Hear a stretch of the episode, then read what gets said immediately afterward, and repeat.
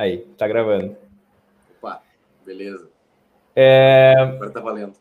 é, tipo, é, normalmente acaba, é, tipo, eu ponho pra gravar e a gente acaba falando, enfim, eu- agora eu tenho uma certa experiência nisso, né? Tipo, já são, o teu programa já é o décimo primeiro, certo? Então, tipo, Já é por um 11 semanas.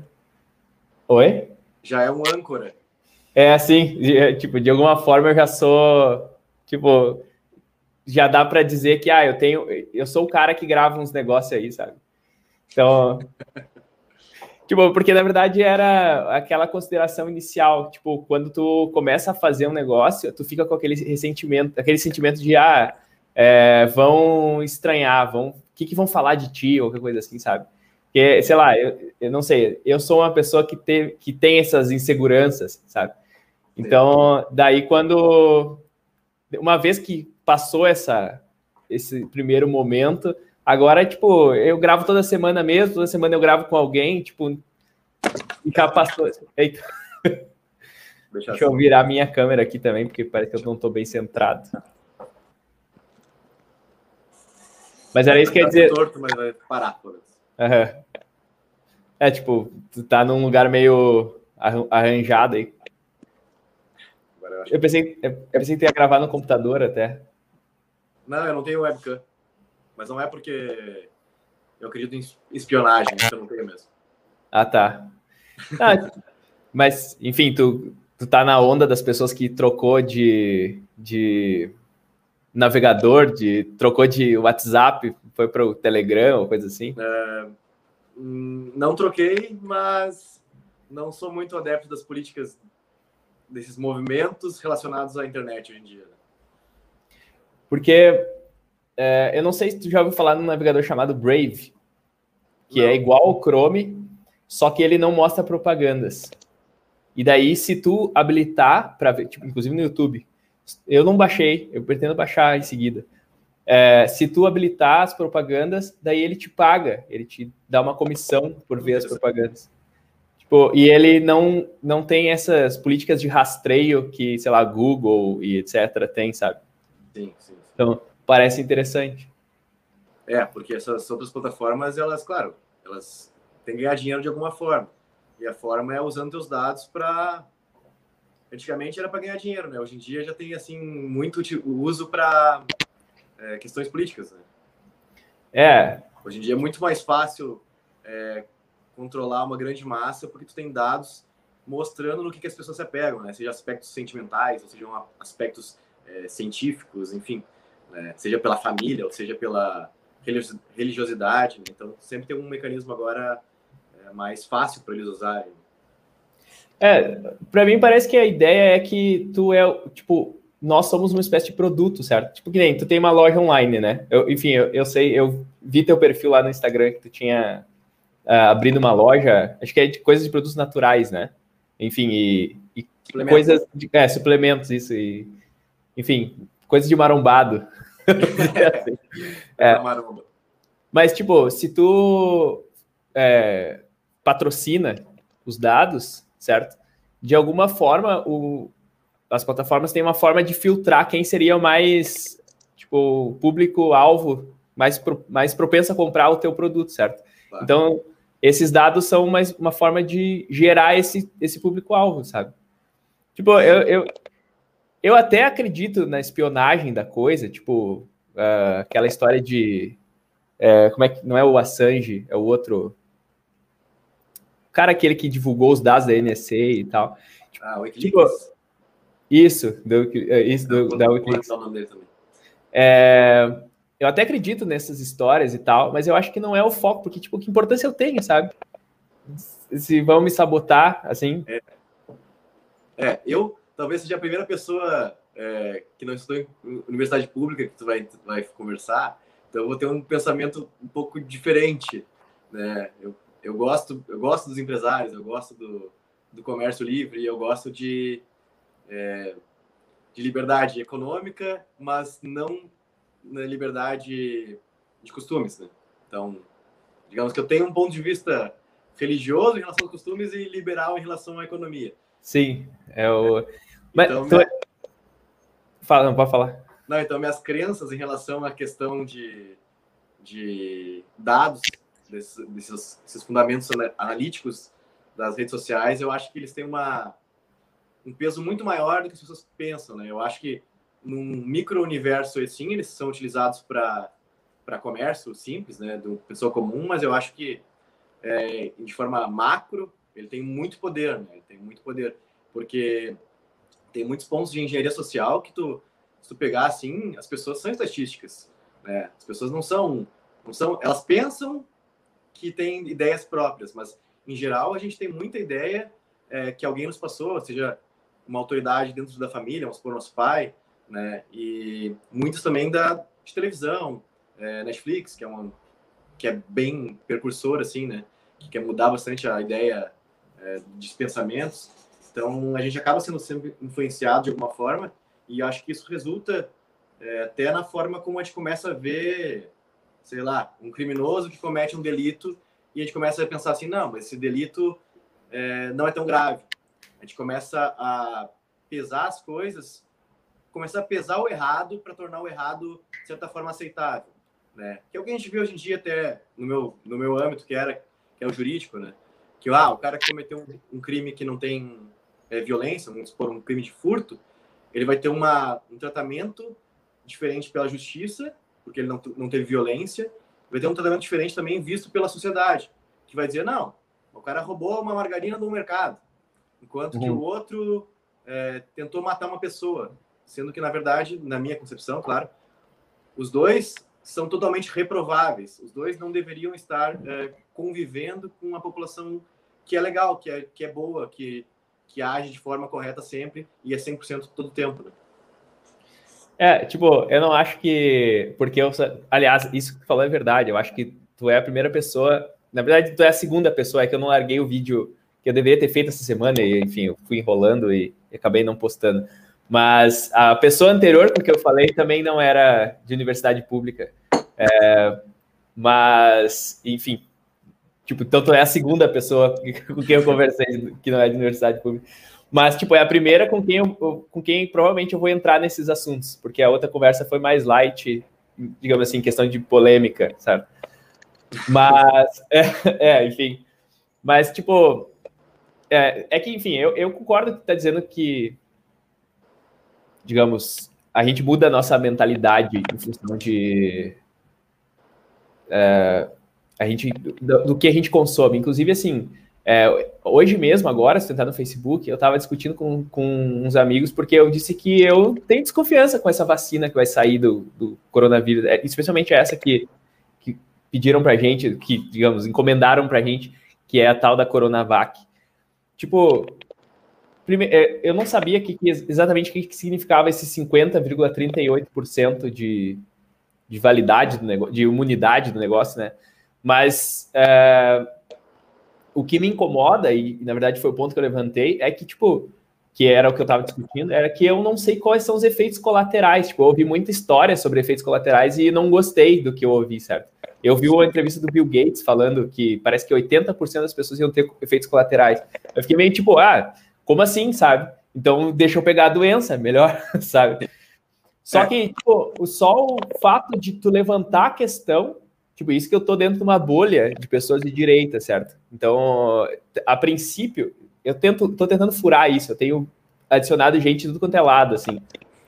Porque a ideia é justamente receber os inputs divergentes, certo? A Mas... vida tá muito boa, daí tu quer dificultar um pouco. É, eu quero, eu quero, tipo, que as pessoas discordem de mim, porque quando elas discordam de mim, eu paro para pensar o que elas estão falando, certo? Sim, sim. Então, mas só levantar a questão, parece que tem gente que se ofende, sabe? Fica tipo, ah, mas que absurdo dizer isso, sabe? Negacionista. Tipo, é, tipo, ah, e, sabe? Não é o caso, sabe? Tipo, uma coisa é o cara tomar vacina do sarampo, que tem, sei lá, 200 anos, todo mundo toma não sei quanto tempo e beleza, sabe? Outra coisa é um troço que desenvolveram um ano atrás e vai saber, sabe? Tipo. É. então, é. Pô, ainda bem que vão dar para os outros primeiro, depois dão para mim. Claro. É, eu acho que um ponto em relação a essa questão de vacina, eu acho que eu tenho para mim, claro, que eu confio muito mais em mim mesmo do que numa empresa farmacêutica que, por contrato, isso é, é, é de sempre, os contratos de vacina nos Estados Unidos, eles e empresas que estão domiciliadas lá, eles não têm garantia nenhuma, eles não precisam dar nenhuma garantia de colaterais ou de algum evento que possa causar futuramente.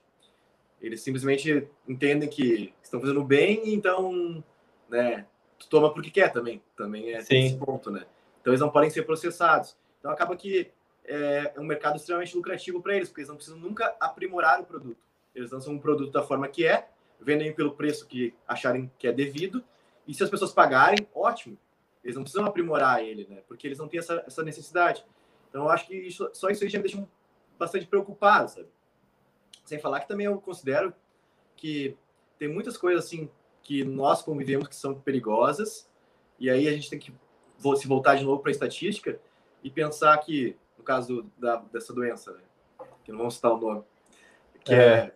É, é, são três zeros, né, duas, casas, duas casas, e mais um ainda depois, ponto zero, é, 00.005. Então, né, talvez, sei lá, de taxa de mortalidade, no caso. Eu acho que talvez, dependendo, vale a pena assumir o risco, né? Uma coisa que a gente é, não sabe, claro, a gente não sabe de nada, praticamente, mas entre as coisas que a gente não sabe, sei lá, optar pela natureza me parece interessante. É, é que, na verdade, assim, tipo, a gente tem muito pavor da morte, ou sei lá.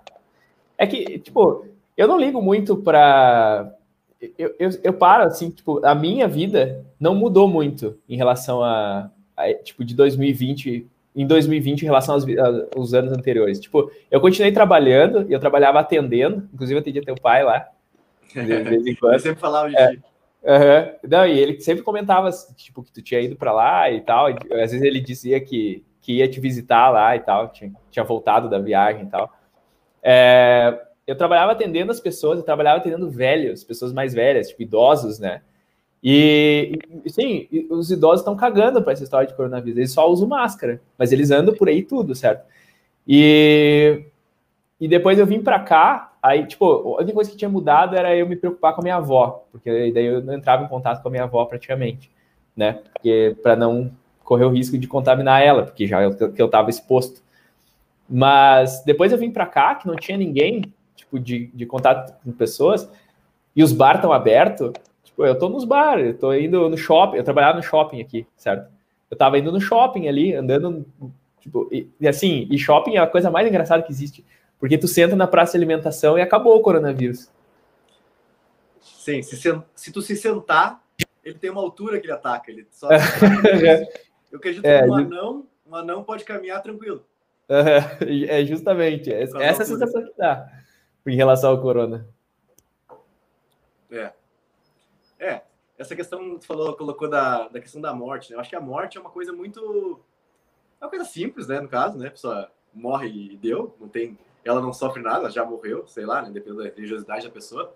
Mas eu vejo que a maioria das pessoas que tem medo da morte, e é as pessoas que movimentam a internet, que é as que fazem muito mais barulho, né? elas são o menor número, mas elas fazem muito mais barulho, são as pessoas, assim, né? Universitários, claro, óbvio, universitários, e pessoas na faixa de, sei lá, 18 a 26 anos, né? se pegar ali e analisar. E são pessoas que, na grande maioria delas, não realizaram nada. Não realizaram nada e eles nem sabem o que é ter uma expectativa de realizar alguma coisa. Né? Eles têm, tipo, sonhos grandiosos que eles não aplicam de forma, de forma alguma para colocar em prática. Então, eu acho que quando tu tem, é, tu tem mais medo da morte, quando tu pensa que a tua vida foi só um caminho, né? E esse caminho tu não desfrutou de nada. Porque quando a gente está pleno, no caso, que nem hoje em dia, hoje em dia eu sou bombeiro militar, formei em direito, etc, etc, etc. Mas eu faço as coisas que eu quero, eu faço as coisas porque é, eu gosto de bombeiro militar, eu, eu, gosto de ter me formado em direito. Então, se, se eu morrer hoje, seja por causa de uma doença, seja por qualquer, qualquer coisa, é, não tem muito o que fazer. Acho que o que eu podia ter feito para meu ganho pessoal, no caso, para melhorar a minha vida, é, eu já fiz, não quer dizer que eu quero morrer agora. Né? Quanto Sim. mais longe, melhor. Mas eu acho que a gente tem que, é, quando a gente está vivendo em plenitude, assim, quando a gente está vivendo legal, top, eu acho que a gente não se preocupa muito com essas coisas. Não vamos procurar a morte, mas também a gente sabe que é uma coisa assim que pode vir de alguma forma. Tem muita gente jovem que tem câncer, por exemplo. Né? Então. É. Eu, eu acho que o ponto é que, da preocupação da coisa, assim, é que, tipo, tu não tá preocupado contigo, tu tá preocupado com os outros, certo? De tu contaminar os outros e tal. Então, tipo, ah, tu não vai entrar no elevador junto com outro, porque daí se tu tiver contaminado e for assintomático, daí tu... Enfim, e para mim rola uma espécie de dilema ético, vamos dizer assim. Porque daí, ok, é, tipo, é, eu não estou preocupado comigo, eu assumo o risco, né? Tipo, assumir o risco mas quão responsável sou por contaminar o outro, certo? Então, só que, tipo, e daí, enfim, o, o ponto para mim é que esse mundo de pessoas jovens e de internet que a gente habita, que é uma, que é uma bolha, se para pensar, Sim. é, sei lá, uma porcentagem ínfima do, tipo, da realidade do brasileiro, certo? O brasileiro não é só essas pessoas a grande maioria das pessoas, cara, se eu abrir a janela aqui, eu moro no centro, né? Se eu abrir a janela aqui, tá bombando, tá, a rua tá correndo gente assim, ó, pra lá e pra cá, todo mundo. E a grande maioria tá, só entra no comércio, só usa máscara pra entrar no comércio, certo? E tipo, sei lá, é mais ou menos como eu vivo, no fim. É, enfim, eu admito isso, eu não fico fazendo. É, ah, mas que horror, sabe? Tipo, lamento, é assim que todo mundo vive, sabe? Claro. Tipo, para tu poder ficar em casa, outros tantos têm que trabalhar para tipo girar as coisas e, e tipo a logística das coisas, os mercados, sei lá, os motoboys, certo? Então. Sei lá, sabe? Não, e a é... doença não vai acabar também, nunca. Ela vai continuar existindo. Né? Então, é... eu vejo que esse movimento, é assim, tudo é um simbolismo. Né? Eu acho que as pessoas gostam dessa questão de assim, de ah, fique em casa, use máscara, porque elas pegam uma camisetinha assim de. Eles, eles vestem uma farda de uma pessoa boa, de uma pessoa que salva vidas, de uma pessoa da linha de frente, que é a palavra do momento. Novo normal, a linha de frente. Se tu colocar isso num post, pode ter certeza que o pessoal desses movimentos é. vai adorar. Então eu acho que é muito isso, né? Porque é, é tipo tu fazer uma doação e publicar na internet, né? Eu vejo também pessoas que tiveram Covid e depois que elas tiveram Covid, elas vão lá numa farmácia e pagam um exame particular. Daí eu me pergunto, para quê? Né? já assim? teve a doença, já passou, né? já, já está curado. Aí tu quer fazer o quê? Eu acredito que a pessoa deve querer contar para os outros que teve Covid, com certeza, ter aquele diploma de que esteve doente, de que é um sobrevivente, de que é a linha de frente. Então eu acho que é, é isso que a gente está vivendo, né? São pessoas querendo tomar uma proporção de importância maior, aproveitando essa desgraça. Né? Aproveitando a desgraça, elas querem mostrar que elas são maiores. Né? No meu caso, vamos supor, né? eu sou bombeiro militar. Então, eu não sei se é comum para todo mundo, mas antes de ser bombeiro militar eu não sabia, mas bombeiro militar atende casos de saúde, tipo, idêntico, claro, com, com as suas diferenças, mas na mesma proposta do SAMU. Então a gente atende casos. Ah, eu não sabia. Não sabia mesmo. É, já tem casos de Covid. É, eu não sei exatamente a estatística, mas 93% mais ou menos dos casos de que a gente atende no Corpo de Bombeiros são casos de saúde, atendimento pré-hospitalar. Então, a gente é a linha de frente, tinha a linha Sim. de frente e tal. E, e eu vejo muito isso, né? Eu vejo, claro, na nossa instituição, como é uma instituição militar, a gente sabe que a morte está sempre muito próxima, né? Seja no incêndio, seja no, que eu acho que é mais perigoso no trânsito. Então a gente, quando veio o Covid, é, é tipo, ah, mais uma coisa. Né? Sim, faz nosso, parte. do nosso trabalho.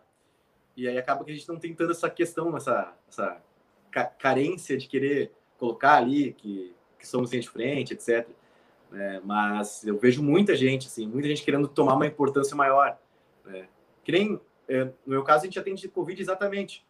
Mas no teu caso também quando está atendendo no banco, também é linha de frente. Quem está no mercado também é linha de frente. Todo mundo é linha de frente.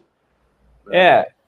E no caso dos bancários, foi um negócio muito louco, porque quando estourou, tipo assim, lá em março, abril, é, daí o governo inventou essa história de que ia dar o auxílio e não sei o que, 600 reais. Pá. E daí, assim, bombou os bancos, porque o pessoal ia ou ia abrir conta na caixa, então, era um negócio assim absurdo, sabe? Tipo, uma fila lá em Guaíba mesmo, se tu se lembra, assim, a, a caixa ficava ali num lugar e de, tu descia a lomba de fila, dobrava a esquina e ia até lá a outra esquina, certo? Era uma fila, assim, sem, assim, sem explicação, sabe? E Incrível. todo mundo... E aí tu vai dizer, ah, mas aquilo ali não é aglomeração, sabe? Tipo, porque não tinha distanciamento social naquela fila, certo? E, e, aí, assim, o bancário que tinha que atender, aquele bancário aí não tinha. Aí nos deram máscara, nos deram aquele bagulho de plástico e acabou, e te vira aí, sabe? Tipo assim, o, o bancário não era que nem o enfermeiro, não era que nem o, sabe, o policial, o, bombeiro. O bancário era o bancário, tipo, foda-se aí, sabe, vocês, tipo, sabe? Não era. Então, assim, tipo, é muito estranho para mim. Toda essa conversa, toda essa história é estranha para mim.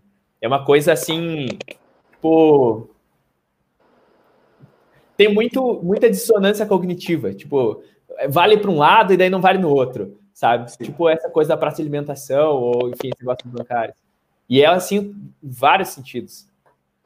É, eu acho que o, o que mais grave, que é mais grave, que daí eu vejo já como antigo advogado, é essa questão da liberdade. Eu acho que, em hipótese nenhuma, de nenhuma forma, podia acontecer qualquer coisa do universo, não pode o Estado interferir no teu negócio. Não pode o Estado interferir na tua vida. É. Não existe essa história de, ah, é porque eu sou Estado e me preocupo com a tua saúde. O Estado, se ficar doente, quem é que vai, quem é que tem que procurar um hospital? É tu. Então, é, o Estado, ele, o Estado, digo como, como país, como, como organização, né? Ele não tem controle das pessoas, ele não consegue cuidar das pessoas realmente. Cada pessoa tem uma vontade, cada pessoa tem um anseio. Então, para mim, eu acho que se continuasse tudo como era normalmente, e eles oferecessem a vacina depois de sei lá quanto, oferecessem máscara para quem quisesse usar, acho que é legal. Mas no momento que o cara diz assim, ah, banco, tem que fechar, ou, ou mercado tem que fechar, eu acho que daí já ultrapassou e já oferece uma, uma tira a nossa liberdade e oferece uma liberdade para o Estado dele decidir qualquer coisa que quiser. Porque hoje a gente está vendo aí que o, que o Estado está fechando o teu comércio, dizendo que vai cuidar da tua, da tua saúde e etc. Né? Não, não, é, não seria diferente se ele dissesse assim, Jean, eu preciso de um carro para transportar pessoas com Covid, eu vou pegar o teu carro. Né? Ou é. eu vou usar a tua... Ah, essa tua casa aqui é muito grande. Metade da tua casa tu usa, a outra metade eu vou usar para botar a pessoa que está doente de Covid. Né? O que, que muda dele fechar o meu comércio para ele tomar minha propriedade? Não é diferente. Não é diferente. E o que mais me preocupa é que as pessoas é, aceitam tudo, né? Aceitam tudo isso. E é meio que uma cultura nossa, assim, de que eu sempre falo, a gente é classe média, né? Porque a gente é um povo que a gente é não é nem um miserável e nem uma pessoa que vai ascender. Né? A gente tem esse pensamento de classe média que é o pensamento da segurança, de querer fazer uma faculdade. A gente tem a trajetória de vida padrão de acordo com o que nossos pais consideravam que era ser bem sucedido. Sim. Então, a classe média, em geral, ela tem medo de tudo. A classe média já tem medo de tudo. Porque é, se tem um cachorro que está latindo para uma pessoa, ah, eu, a própria pessoa podia ali e parar o cachorro. Não, liga para o Corpo de Bombeiros. Tem uma, Capaz? Sim, não, isso é normal. Sério isso? Sim, sim. Não sabia. Tem uma pessoa é, alcoolizada na rua da minha casa que está fazendo barulho. Ao invés de eu, como pessoa, como uma pessoa normal, e ali dizer pro cara, pô, sai daqui, enfim, para de incomodar. Eu ligo uhum. pro bombeiros. Então a gente vive numa geração de terceirizar nossas responsabilidades, de não ter coragem, na verdade, de não ter o um enfrentamento. Então, quando o Estado vem e diz assim, ah, a gente vai deixar de trabalhar, mas vai ter que botar máscara, vai ter que botar um pinheiro de Natal, vai ter que botar sei lá o quê. Eu penso assim, ah, tá bom, pelo menos ele vai deixar eu trabalhar. Então eu vou aceitar isso aí. E aí, nesse eu vou aceitar isso aí, vai vindo cada vez um pacote maior de coisas que tu tem que sujeitar para poder viver. E isso é muito perigoso, né? Isso é muito perigoso. É, tipo, eu entendo que, que tem que ter uma, um certo controle, mas, tipo, eu acho que assim, ó, eu mais ou menos sei, tipo, tem lugares do mundo que cada lugar do mundo define uma regra, certo? E, tipo, eu acho que não podia era ter baixado um decreto, uma lei, um negócio, sabe? Dizendo, ó, acabou, todo mundo tem que usar máscara. Tipo, ou não pode mais abrir comércio assim assado. Tipo, isso parece uma coisa muito totalitária para mim, assim. Tipo, quer dizer, qual é o caso? É que uma vez, e aí a gente teve esse, essa briga, enfim, no começo do ano, de dos governadores com o presidente, certo? E aí os governadores queriam fazer mais coisas, ah, não, nós temos responsabilidade. E o presidente dizia que, Tipo, ficava naquela, não, tem que salvar a economia e tal. E, tipo, é uma dualidade estranha, que não, não necessariamente existe, mas eu acho que o caso dos bancos mesmo é, é, um exemplo, e o caso do mercado público agora, que reabriu agora, inclusive, lá em Porto Alegre, o prefeito, o novo prefeito agora reabriu o mercado público, que é que o negócio de fechar os comércios reduzir, aumentava o fluxo de pessoas no, no, no período que sobrava, certo? Sim. Então, tipo, tu dizer para os comércios, ah, vocês não podem abrir, que nem é agora aqui no, no Paraná, que é uma coisa inacreditável, que domingo tem toque de recolher, certo? Então, todo domingo tava, não abria nada, absolutamente, o shopping ficava fechado, certo? É, no período que tu abre, tu vai ter maior fluxo de pessoas. Então, tu deveria fazer o contrário, dizer, não, os negócios têm que funcionar, só que tem que ter distanciamento, tem que ter máscara, tem que ter álcool gel, não sei o quê, parará, etc. Ah, beleza, sabe? Agora dizer que vai fechar é, é meio louco para mim, porque. E, e, e, daí acontece que nem aconteceu aqui no Paraná no Natal e no Ano Novo, que chegou Natal, é, Natal foi na sexta, né?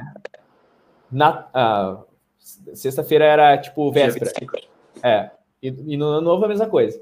No Natal deu movimento. No, na véspera e no dia. Dava, tava tudo aberto, tava liberado.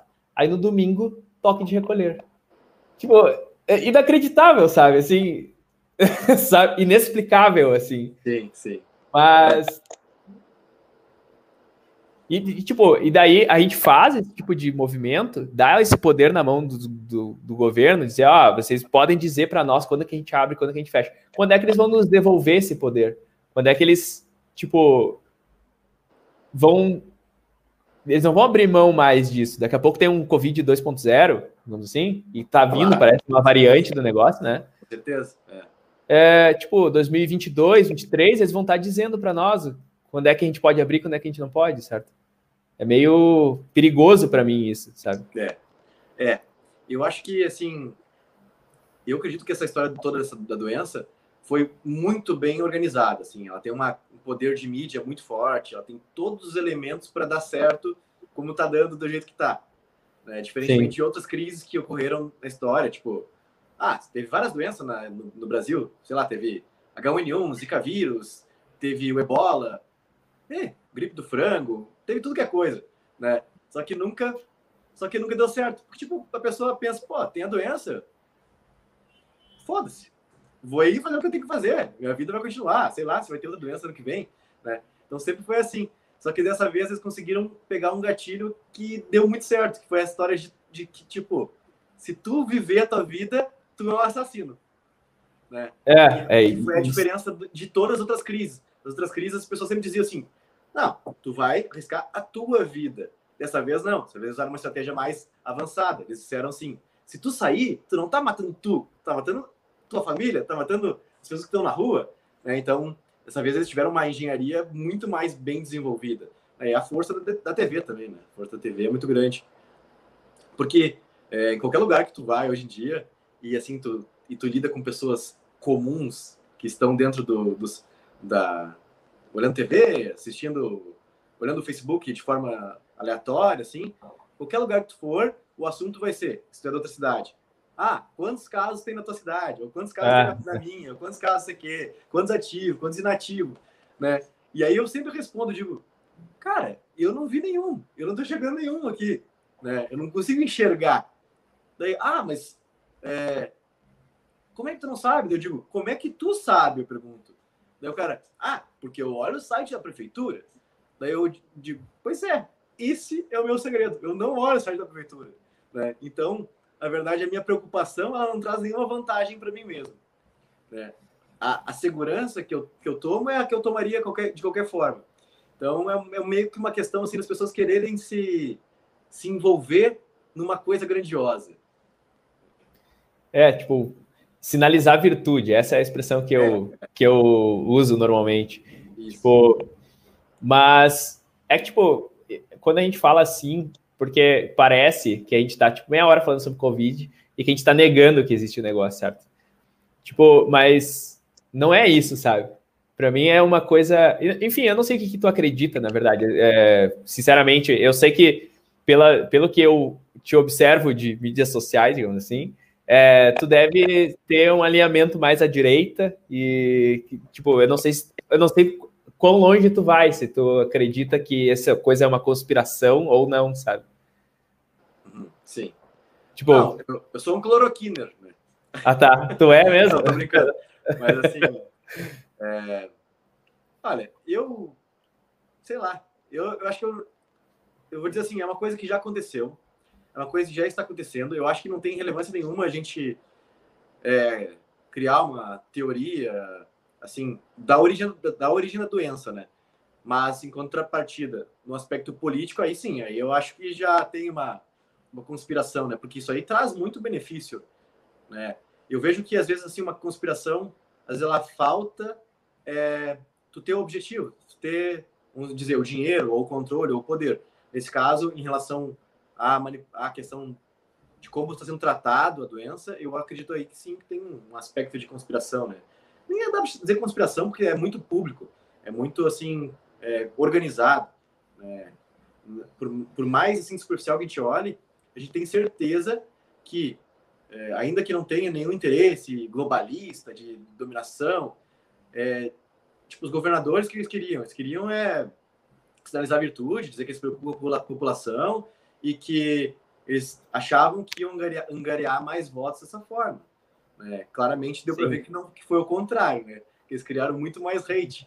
E aí agora eles estão nesse jogo, nesse vai e volta, né? Que assim, ah, o cara ele diz agora que tem que usar duas máscaras, mas ele libera que, que todo mundo trabalhe em 100%. Eles estão tentando fazer de um jeito agora que eles agradem os corona lovers e as pessoas normais. Então tá uma guerra engraçada, né? Eles acharam que contrariando o presidente da República eles iam ter muita popularidade né?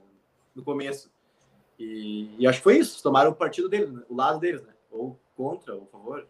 E acho que foi só isso, só para ser do contra mesmo.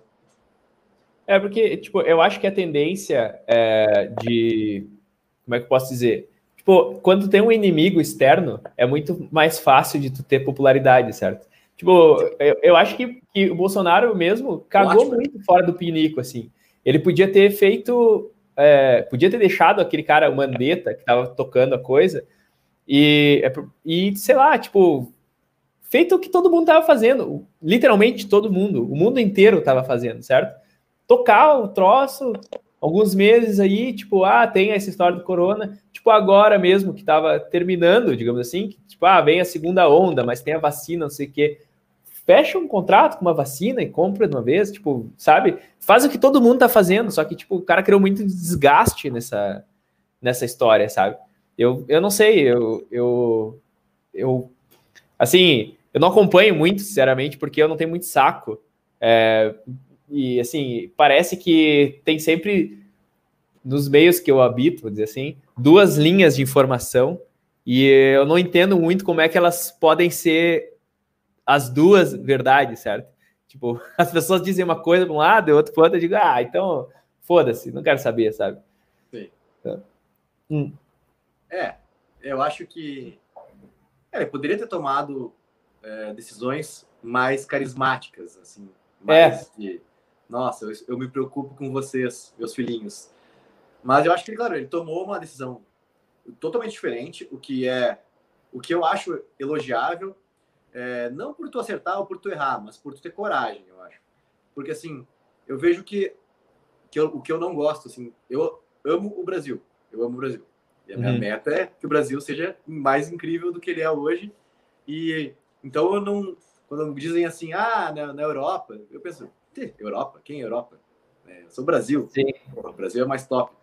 É, então eu achei legal porque ele tomou medidas diferentes do pensamento comum e que pelo menos trouxe um pouco de volta um, assim, um sabor de soberania. Né? O Brasil nunca viveu soberania. O Brasil faz acordo com Argentina, com Paraguai, com esses países da América Latina, acordos bilaterais e não só acordos para favorecer o Brasil. Então, eu acho que foi legal essa questão de a gente ter um líder que, que tem um posicionamento próprio. Né? Porque, por mais que, que o cara tome decisão errada, e não só ele, tem alguns outros que são assim emblemáticos no mundo, por exemplo, o Putin. O Putin é um cara que ninguém cancela ele porque ele não tá nem aí pro cancelamento. Porque ele Sim. fala ali impropérios sobre é, homossexualismo, sobre é, direito, de, direito de mulher, coisa assim que se falar aqui, meu Deus do céu.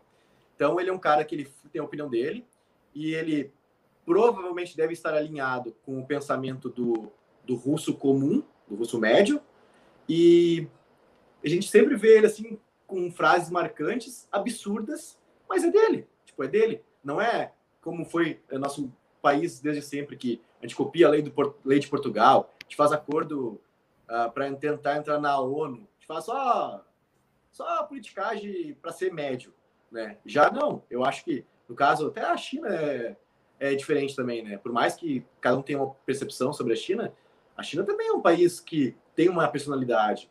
Né? Eu vejo que os países que têm personalidade hoje, tipo é, Rússia, China, é, Estados Unidos ainda restando um pouco, e a Inglaterra, porque o resto é tudo a mesma coisa.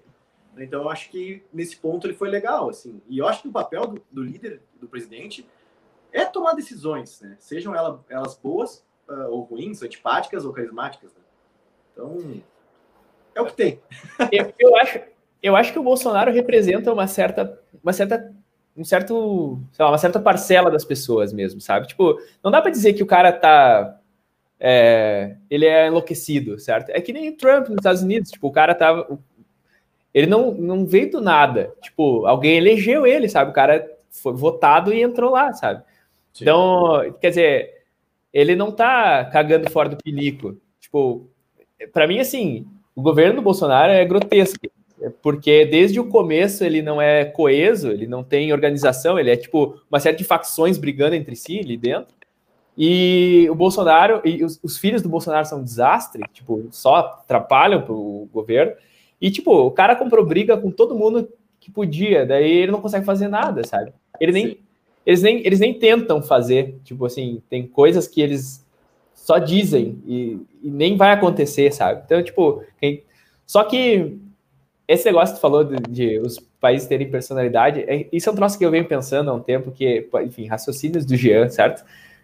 que eu, é, mas é que eu tenho pensado uma coisa que pode parecer uma, é uma bobagem, certo? Mas é uma bobagem minha, que é que tipo para mim cada cada povo tem um pouco da personalidade da sua fauna, sabe? Tipo assim, é, sabe essa coisa que, enfim, quando tu fala do, do tigre e daí tu, ou enfim, do, tu associa a, a China ou a África, tu, tu associa, enfim, a África é um monte de gente, mas um monte de coisas mas tu associa o elefante, a girafa, o leão, certo? E o Brasil é, é sei lá, o bico-leão dourado, a tartaruga marinha, o, a, o bicho preguiça, sabe? Tipo, a onça no máximo. É, enfim, a onça no Legal. máximo. Mas então, tipo, a gente é esse, esse gente malandra. Tipo, a gente não é. A gente, tipo, a ONU é o lugar do Brasil, sabe? Tipo, a gente cagou muito na ONU agora, no, no governo Bolsonaro, para mim. Porque o Brasil era tipo assim aquele, aquele cara que não sabe, que não tinha, não podia fazer nada, mas sempre convencia os outros a fazer, sabe? Tipo assim, ah, mas vamos por aqui e tal, tipo, sabe?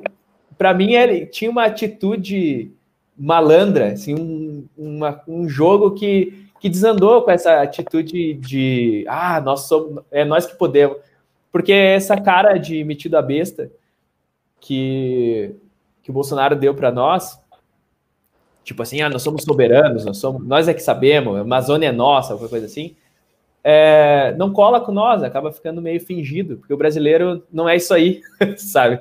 Então, é. mais ou menos, enfim, eu tenho pensado sobre isso. não sei se tu, acho que tu nem concorda. É, na verdade, eu sou totalmente oposto, oposto disso, né? Eu, eu acho que qualquer grupo, qualquer grupo, multidão, enfim, é ignorante, porque ninguém pensa de forma 100% igual o tempo todo. Então, tu tem um como é a ONU, né? digamos a polícia do mundo, e tu, coloca, é. tu dá mais poder para ela, tu vai acabar tendo que acatar as decisões da maioria, né? E a ONU tem tem pontos. Eu não, eu não sou uma pessoa religiosa, mas eu acho que é, os princípios da religião são, são, são bons, assim, né? Alguns e algumas coisas eu não gosto, mas eu acho que é legal. Eu acho que é uma coisa assim que nos que nos diferencia ainda do, do resto do mundo. E eu acho que tu, tu fazendo parte da ONU, vai acabar aqui convivendo com, com, essa, com essa gente, tu vai ter, vai tomando a, o mesmo gosto deles, o mesmo, uma percepção do que é bom e do que é certo que eles. Então, eu acho que a, se posicionar na ONU, que é um sonho do Brasil de esquerda desde sempre, né? Todos os governos de esquerda tinham esse sonho de se posicionar na ONU, porque aí, enfim, vai ter mais acesso ao mundo todo. Eu acho que agora, com a gente tendo o primeiro presidente, pelo menos mais próximo da direita, é, se desalinhar com a ONU, eu acho que é natural, né? porque a gente tem na ONU, em geral, países que são estão praticamente subordinados à Alemanha. Então é complicado, assim, eu, eu não queria morar na Alemanha, né? e eu acho que a Alemanha não deveria ser exemplo para nada, né? por a questão da questão histórica de, de participação em guerra, da forma que foi, e, e até o posicionamento deles eu acho que não é condizente com o nosso, e quando a gente vive com um povo aqui que é majoritariamente cristão, os caras já estão é, partindo muito para o lado islâmico. Não que islâmico seja certo ou errado, mas eu acho que não, só não é alinhado com o que a gente pensa. E a gente está tá em conexão com um país com ideias totalmente diferentes e totalmente liberais no aspecto de costumes, que é o que a gente não quer, eu acho que é meio, meio problemático. Assim. E em relação à soberania, eu acho que é, Bom, o país tem que ter soberania, né? Porque o que eu mais vejo aí é brasileiro que, que odeia o Brasil, o que diz que odeia o Brasil, que vai viajar para a Austrália lá, fumar maconha, e que quando, quando dá uma, uma pandemia como foi, volta correndo para cá. Aí pede ajuda da, da, da FAB para buscar para buscar em locais que não tem avião, que os voos estão fechados, aí tem embaixa, uh, embaixador se metendo para trazer o pessoal de volta. Então eu acho que é uma coisa assim. Esse, esse tipo de gente que fala mal do Brasil, eu acho que não tem que ser agradado, sabe? Eu acho que se tu não gosta do Brasil, o ideal, não vou dizer vai para Cuba, que é muito clichê, mas vai para qualquer lugar. Vai para a Alemanha, que é top, que todo mundo adora. Para Europa, o pessoal acha lindo. Né? Eu acho lindo a, os prédios históricos, mas são países que eu jamais moraria. Eu não, não tem nenhum, nenhum ponto. Eu acho que o único país que eu, que eu acho parecido, assim, que tem essa essa miscigenação de cultura, de povo, que tem branco, preto, é, sei lá, tudo que é coisa, mexicano. Eu acho que é que seria similar a nós, eu acho que é só tipo os Estados Unidos, né? Porque e mesmo assim tu não vai ser muito bem recebido lá também. é, eu acho que, enfim, essa é uma coisa que eu, que eu conversei algumas vezes aqui né, nesse, nessas minhas conversas. Eu chamo de podcast, muitas aspas, certo? Porque para mim é um desastre esse negócio, mas eu continuo fazendo, sabe? É, essa é uma coisa que eu tenho conversado algumas vezes, que é parte das minhas ideias, assim, que é de que alguma coisa na América nos faz menos racistas do que o resto do mundo, certo? Porque, tipo, na Europa, os caras sabem, tipo, os caras brigam entre si por questão, por questão de, tipo assim, eles diferenciam brancos, certo? Nós não diferenciamos branco, tipo, tu é o quê? Descendente de quê? Tipo, eu sou descendente de português, de alemão, de, sabe? Sei lá, eu talvez eu seja descendente de italiano. Eu tô tentando descobrir, mas ver essa história do corona não me deixou. Que eu ia no Uruguai para ver a origem do meu tetravô, sei lá. É, mas é aí que tá, a gente não sabe, a gente não sabe. O cara é branco, ou ele é preto, ou ele é japonês. Ele pode ter vindo da China, da Coreia, ele é japonês, certo? Se o cara tem a cabeça chata, ele é paraíba. Não importa. É, é, é, né? Tipo, não importa se ele veio da Bahia, ele é Paraíba. É, então, tipo, a gente não. A gente é completamente misturado, assim. Então, tipo, a, a gente é diversos povos num só. Para mim, eu acho que essa é. Talvez nesse sentido eu possa dizer que eu sou patriota ou nacionalista. Para mim, essa é a coisa que faz o Brasil ser melhor que os outros. É que a gente não a gente tem, tem uma identidade da não identidade, digamos assim, certo? Que se tu for para os Estados Unidos, tu vai ser latino, não importa, é, sabe? Os, os, Estados Unidos perdeu essa característica para mim, eles tinham essa característica antes e, e foi se perdendo ao longo do tempo. Sim. Mas, mas esse negócio da ONU, que estava falando, sei lá, é que eu não vejo que a ONU seja. Eu tinha essa mentalidade, digamos, essa, essa ideia de que a ONU era.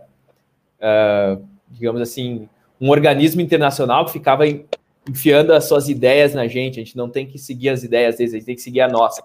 E, e, e eu concordo, eu acho realmente que a gente tem que seguir as nossas ideias, não tem essa de, de organismo internacional vir enfiar ideia na gente. Mas, tipo, a moral é que a ONU não tem poder de ingerência, de fazer isso e aquilo. Eles são um órgão. E, tipo, eles têm gente de todo de, do mundo inteiro, literalmente do mundo inteiro, sabe? Então, tipo, é um cenário, um espaço onde tu pode, é, tipo, sambar, digamos assim. E, tipo, o Brasil deveria era tomar a ONU, digamos assim, se essa é, não brigar, não, tipo, entrar em choque, mas, tipo, se a nossa ideia é de soberania mesmo, é a de tipo, bocanhar, quer dizer, agora nós é que fazemos influência, sabe? E não brigar com o troço, sabe? Porque a gente perde espaço, a gente se isola, fica que nem a Venezuela, sei lá, quando a gente briga. Essa, enfim, essa é a conclusão que eu chego. É, mas também pode ser uma estratégia, porque é, se tu pensar no primeiro momento, quando tu tem uma opinião contundente sobre alguma coisa, o pessoal vai tentar te, te, te fazer tu desistir. Tá dizer assim, não, Jean, não fala sobre esse assunto aí, oh, tu é genocida, etc. Né? O primeiro momento vai ser esse. E aí tu vai falar de novo. Tu vai lutar contra essa tua, teu, tua moral ferida, contra esse teu, tua insegurança, e vai fazer de novo. E aí tu vai fazer de novo, tu vai fazer de novo. Vai chegar uma hora que ninguém vai mais tentar te fazer tu desistir desse pensamento. Então, é, eu acho que é natural é, a pancada ser muito forte quando tu começa a ter uma posição. Né? Quando, quando, quando tu fala assim, ah, a Amazônia é minha e, e vamos pro inferno. Né? É uma decisão que uma, uma situação que a gente nunca viu antes. A gente nunca viu isso na história do Brasil.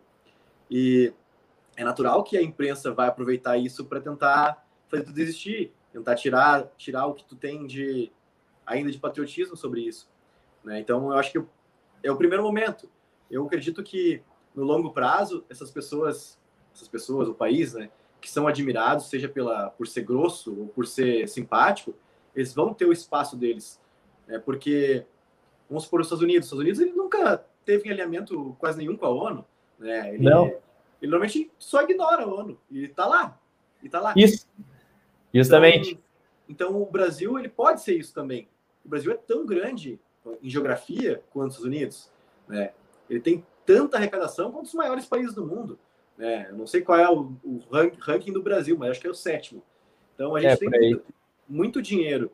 Então é basta querer e quando tu traz uma personalidade, eu acho que também ao mesmo tempo que pode assim, ah, tu tá perdendo espaço na ONU, ou perdendo espaço com a imprensa, ou perdendo espaço com a Europa, mas tu tá ganhando, é, ganhando popularidade daqui a pouco com uma criancinha, tipo, de 4, 5 anos que ouvia o pai dizendo, pô, vamos, vamos tentar fugir para os Estados Unidos, que lá que é bom. Ou, ah, teu primo foi lá para a Alemanha e se deu bem. Né? Tipo assim, é, modificar essa cultura de que só nos outros lugares que, que as coisas são boas, sabe? Aqui as coisas são tão boas quanto e a gente é muito mais livre em muitos sentidos que muitas, muitos desses países que são vistos como exemplo. Que é, eu ia dizer que é mais ou menos a mentalidade do gaúcho, né? Tem que fugir para Santa Catarina para. pra... Não, eu vou resolver meus problemas, eu vou fugir para Santa Catarina. Tipo, lá que eu vou ficar bem. É. Essa aqui funciona, né? Essa aqui é a questão.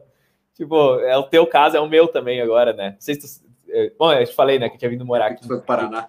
Uhum. é, mas, mas, tipo, eu, eu mais ou menos concordo contigo, mas é que eu acho que, tipo, os, os, todos os líderes globais, todos os, os países de primeiro mundo também sambam, também, tipo, é, eles têm que, como é que eu posso dizer, às vezes eles dizem X, às vezes dizem Y, tipo, Tipo Netanyahu, por exemplo, era super. Estamos do lado do Trump, mas no momento que, que o Biden ganhou, ele cumprimentou o Biden. Tipo, ah, não, ó, é, mudou a presidência. Não, é um líder político. E cumprimentou e não, é o nosso amigo com quem a gente já teve muitas experiências junto, tal. Claro, porque o cara foi do governo Obama e tal, e, enfim, político de carreira há um monte de tempo.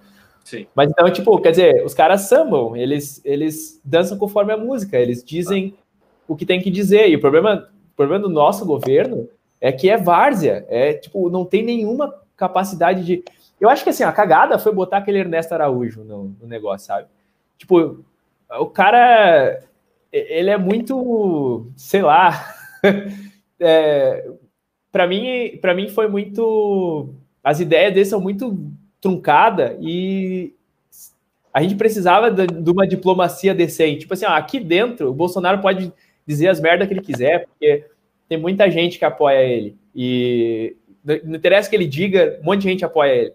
Agora, com diplomacia externa, ele tinha que dar uma tipo uma sambada, sabe? Uma malandreada, assim. Sei lá, é o que eu penso, pelo menos. É. Não, é, eu acho que isso aí é, infelizmente, é a verdade, né? Eu acho que tem que ter, tem que ter, de certa forma, diplomacia. E eu acho que também tu pode ter, as pessoas podem ter medo de ti também. Que eu acho que é aí que o Brasil peca mais. Né? Porque todo mundo fala da Amazônia porque não tem medo do Brasil. Né? É. Porque tem esse. Porque eu duvido que os Estados Unidos não façam alguma coisa poluente lá no país deles. E eu duvido alguém, o presidente da França, o ministro da França, no caso, falar alguma coisa dos Estados Unidos. Não fala, porque tem medo. Né? Então, eu acho que a diplomacia tem muito a ver com guerra também. Eu acho que se a gente tivesse uma, uma posição é, de guerra mais, mais é, drástica, assim, também seria interessante. Mas é que o Brasil tem muita coisa, né? O Brasil começou, começou agora, né? Muita coisa para fazer. O elenco, tu falou da, da diplomacia, o elenco do, do, do, governo brasileiro não é não é de primeiro mundo, não é o Dream Team.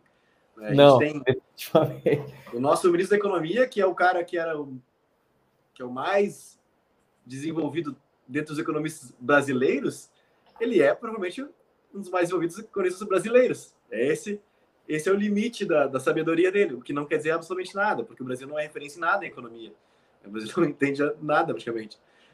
Então, é, a gente tem muita expectativa, mas tem muito trabalho pela frente, muita história. Eu acho que mais relevante nesse período de, de direita, que vai durar provavelmente oito anos só, eu acho que é trazer patriotismo para a população, sabe? Eu acho que trazendo isso, pelo menos, as pessoas vão começar a defender a coisa pública e defender a coisa nossa.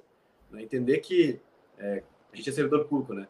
Que entender que o serviço público é, tem que ser fiscalizado, tem que ser feito corretamente dentro do, do município, dentro do estado, da União, e que o dinheiro é nosso, que o dinheiro é nosso e começar a valorizar isso, né? Começar a entender que o SUS não é grátis, que o auxílio emergencial não é grátis, que nada disso é grátis, que a gente está pagando e muito caro por tudo isso, né?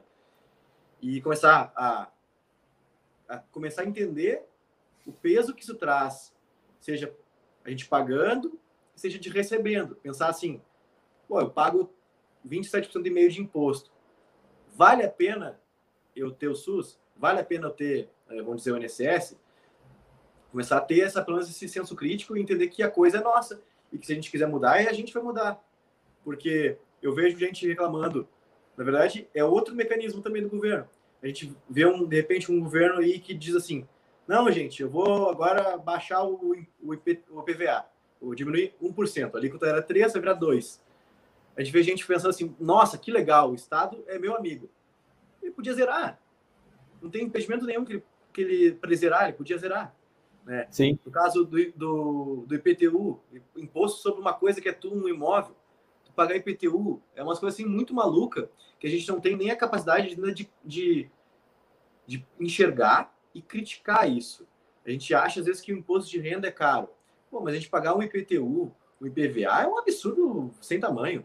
É, é a mesma legitimidade para alguém cobrar um imposto sobre um celular. O celular também. É, celular, na comparação com o carro, ele é um bem móvel, é um bem quitado, é um bem é, que não depende de nenhuma infraestrutura do, do, do, Estado. Vamos dizer que se não tiver asfalto, o teu carro vai funcionar igual. E aí estão te pagando, cobrando um imposto anual por isso. Né? É, é, é pagar o aluguel da tua própria coisa. É, tipo, eu não sei que solução. Tipo, tu bota o imposto aonde, então? Eu não sei como é que funciona em outro lugar para saber como é que funciona, mas é porque, tipo, imposto sobre o imposto de renda é meio problemático porque a gente não vê aonde vai, sabe? Tipo, o cara pode sempre sonegar, sabe? Tu sempre pode dar um jeitinho sei lá, eu não, eu não, eu, eu não tenho solução para isso a princípio, sabe? Eu só acho que é muito bagunçado, muito desordenado. Tipo, é, tu tem município, estado e, e União.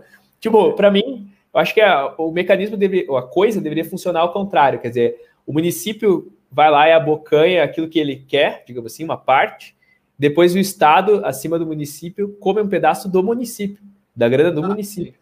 Tipo, não vem no nosso bolso de novo, sabe? Tipo, e depois a União vai no bolso dos estados, sabe? Daí, beleza. É, tipo, eu... daí tu teria uma relação com o ente mais próximo, digamos. Que é aquilo que, que o Paulo Guedes uh, saía dizendo, que era mais Brasil e menos Brasília, sabe? Tipo, me soa melhor, assim, e menos burocrático, sabe? Sim. Enfim.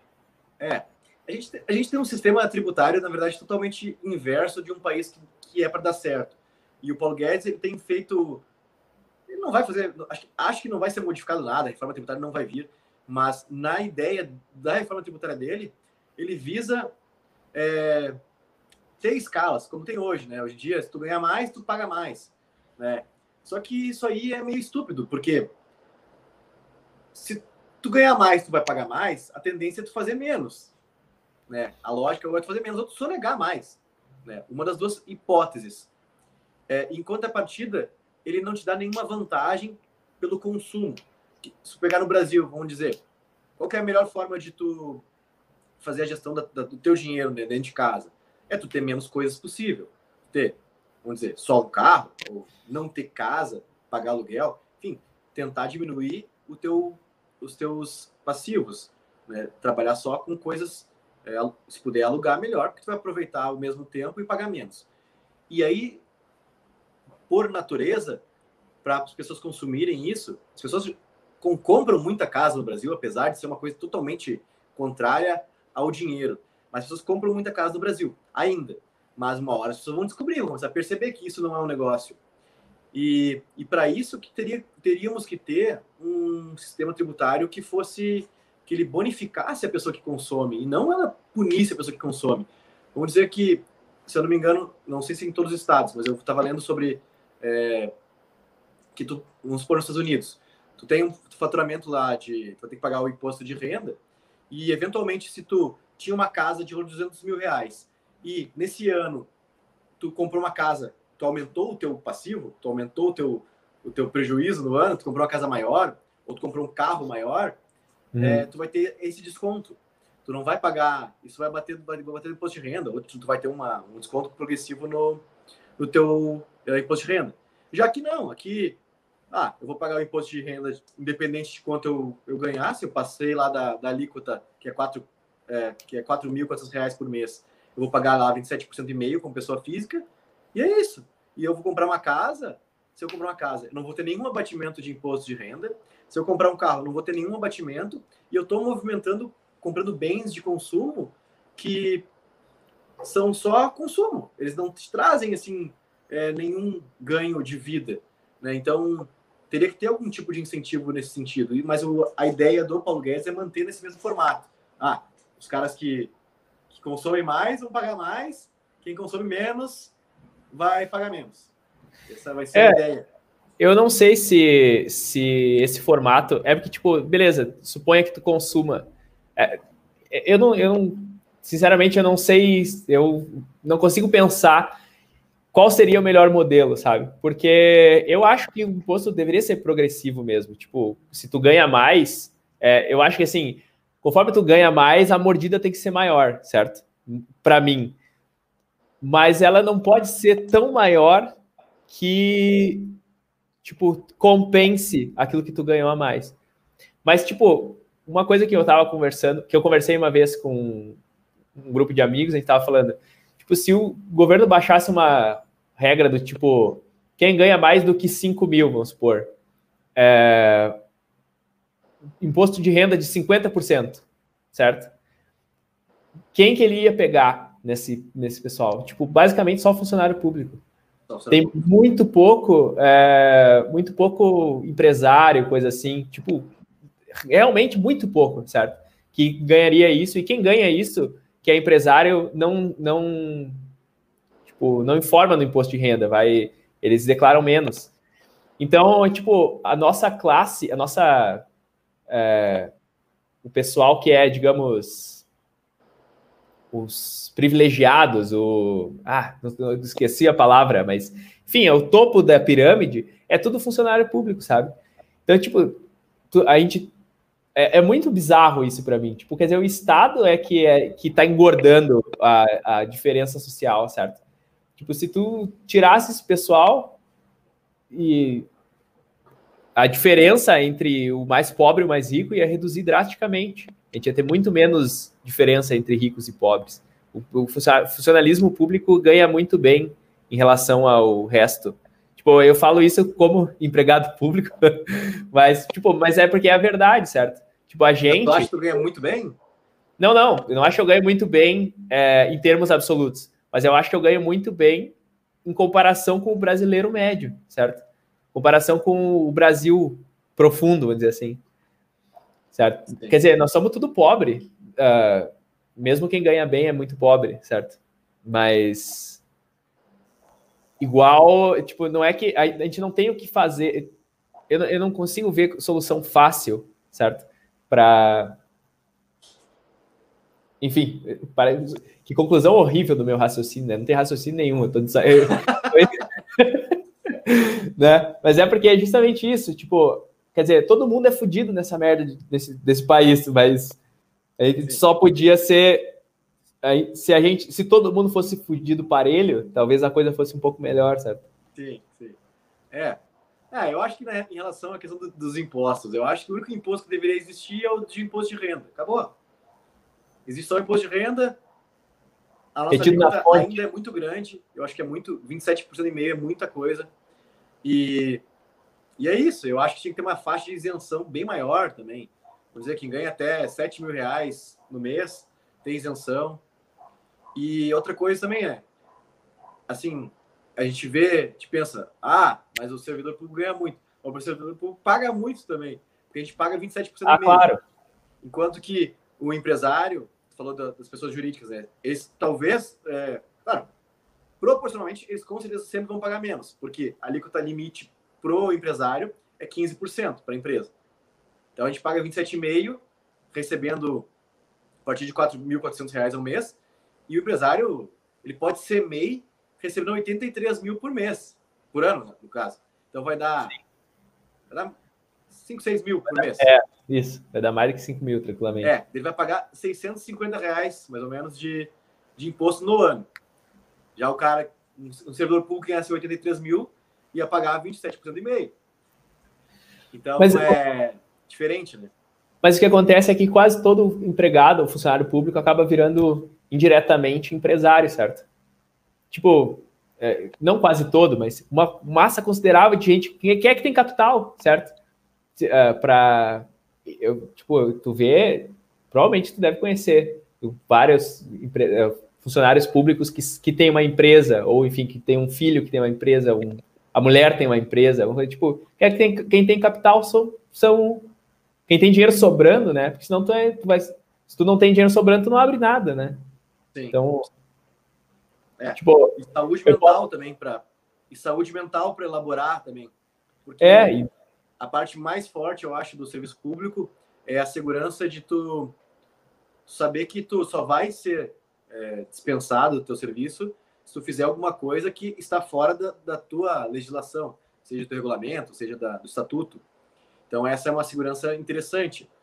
E, claro, isso aí te dá uma liberdade assim, na cabeça psicológica para tu poder pensar em outras coisas, né? seja para estudar, seja para empreender. É, isso é verdade.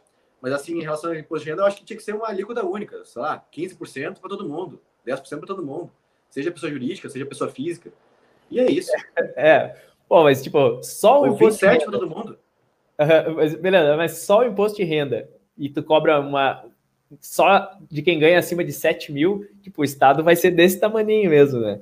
Vai ser. Não vai ter grana quase. Ah, mas as empresas pagam muito imposto. As empresas. Assim, as pessoas acham que o nosso imposto de renda de pessoa física tem alguma relevância. Ele não tem nenhuma relevância. Até porque nenhuma pessoa que realmente tem capital declara como pessoa física. Porque ah, dia tu pode, tu pode ter uma holding e botar todo o teu patrimônio, todo o teu grupo de empresas dentro de uma holding, e aí tu bota dentro da holding, tu bota todos os teus imóveis, tu bota todos os teus carros, tu bota tudo que tu tiver de patrimônio. Então tu vai pagar todos os impostos de tudo isso aí com as vantagens tributárias de uma empresa. Então, o imposto de pessoa jurídica, a pessoa física, é, ele é irrelevante, né? Eu até olhei um relatório da, da Ambev. A Ambev, esse ano, ela vendeu ali 35% a mais do que, do que no ano passado, no período final de ano agora. O que é um efeito totalmente estranho, considerando que a gente tem um auxílio emergencial para sustentar as pessoas, né? E não para vender cerveja. De qualquer forma, eles venderam mais. E aí eles têm ali e tal, tem os, os dados. E aí, do 100% do capital, do valor bruto da, da operação deles, 40% é imposto e 7% é lucro. Sim. Então, o Estado é. recebe quase cinco vezes mais do que a própria empresa como lucro. Sim. Ah, então, terror. é uma coisa assim, é, é descomunal. O, o é. Brasil, ele arrecada muita grana, muita grana. E, se, e aí, como tu falou, né, um Estado pequeno. Não, não, ia, não seria um Estado bem pequeno ainda, mas dava para diminuir muita coisa, muita coisa. É, eu, eu acho não... que é essa visão que o serviço público tem que ter, né? Porque a gente tem ali dentro dos princípios da administração pública é, eficiência, por exemplo, né, que é um que é tu fazer mais com menos, né? E, e eu vejo que no âmbito político isso aí não é aplicado. Tem um é, deputado com seis assessores, vamos supor, né? enquanto que de repente nos órgãos de segurança pública, talvez até nos bancos, tu vai ter ali tentando o Jean fazer um serviço de dois ou de três, não porque é o melhor, mas porque ele pode. E se ele pode, então ele vai fazer. E já para a política não vale isso. É, não, tipo, é que a situação. Brasília é um troço, é um outro mundo. É, tipo, Brasília sofre um efeito que é tipo Nova York, que as coisas são muito caras porque tem muito dinheiro lá, sabe? Tipo, é. eu já ouvi falar disso de que. Eu, tipo, eu nunca fui em Brasília, mas eu já ouvi falar essa história de que as coisas são mais caras em Brasília, inclusive imóveis são muito mais caros em Brasília. Tipo, porque tem muito dinheiro lá, sabe? Eu, Quer dizer, só é. esse efeito de distorção já prova que tem algo muito errado, sabe? Tipo. Mas eu acho tem... que também nos estados e municípios é a mesma coisa.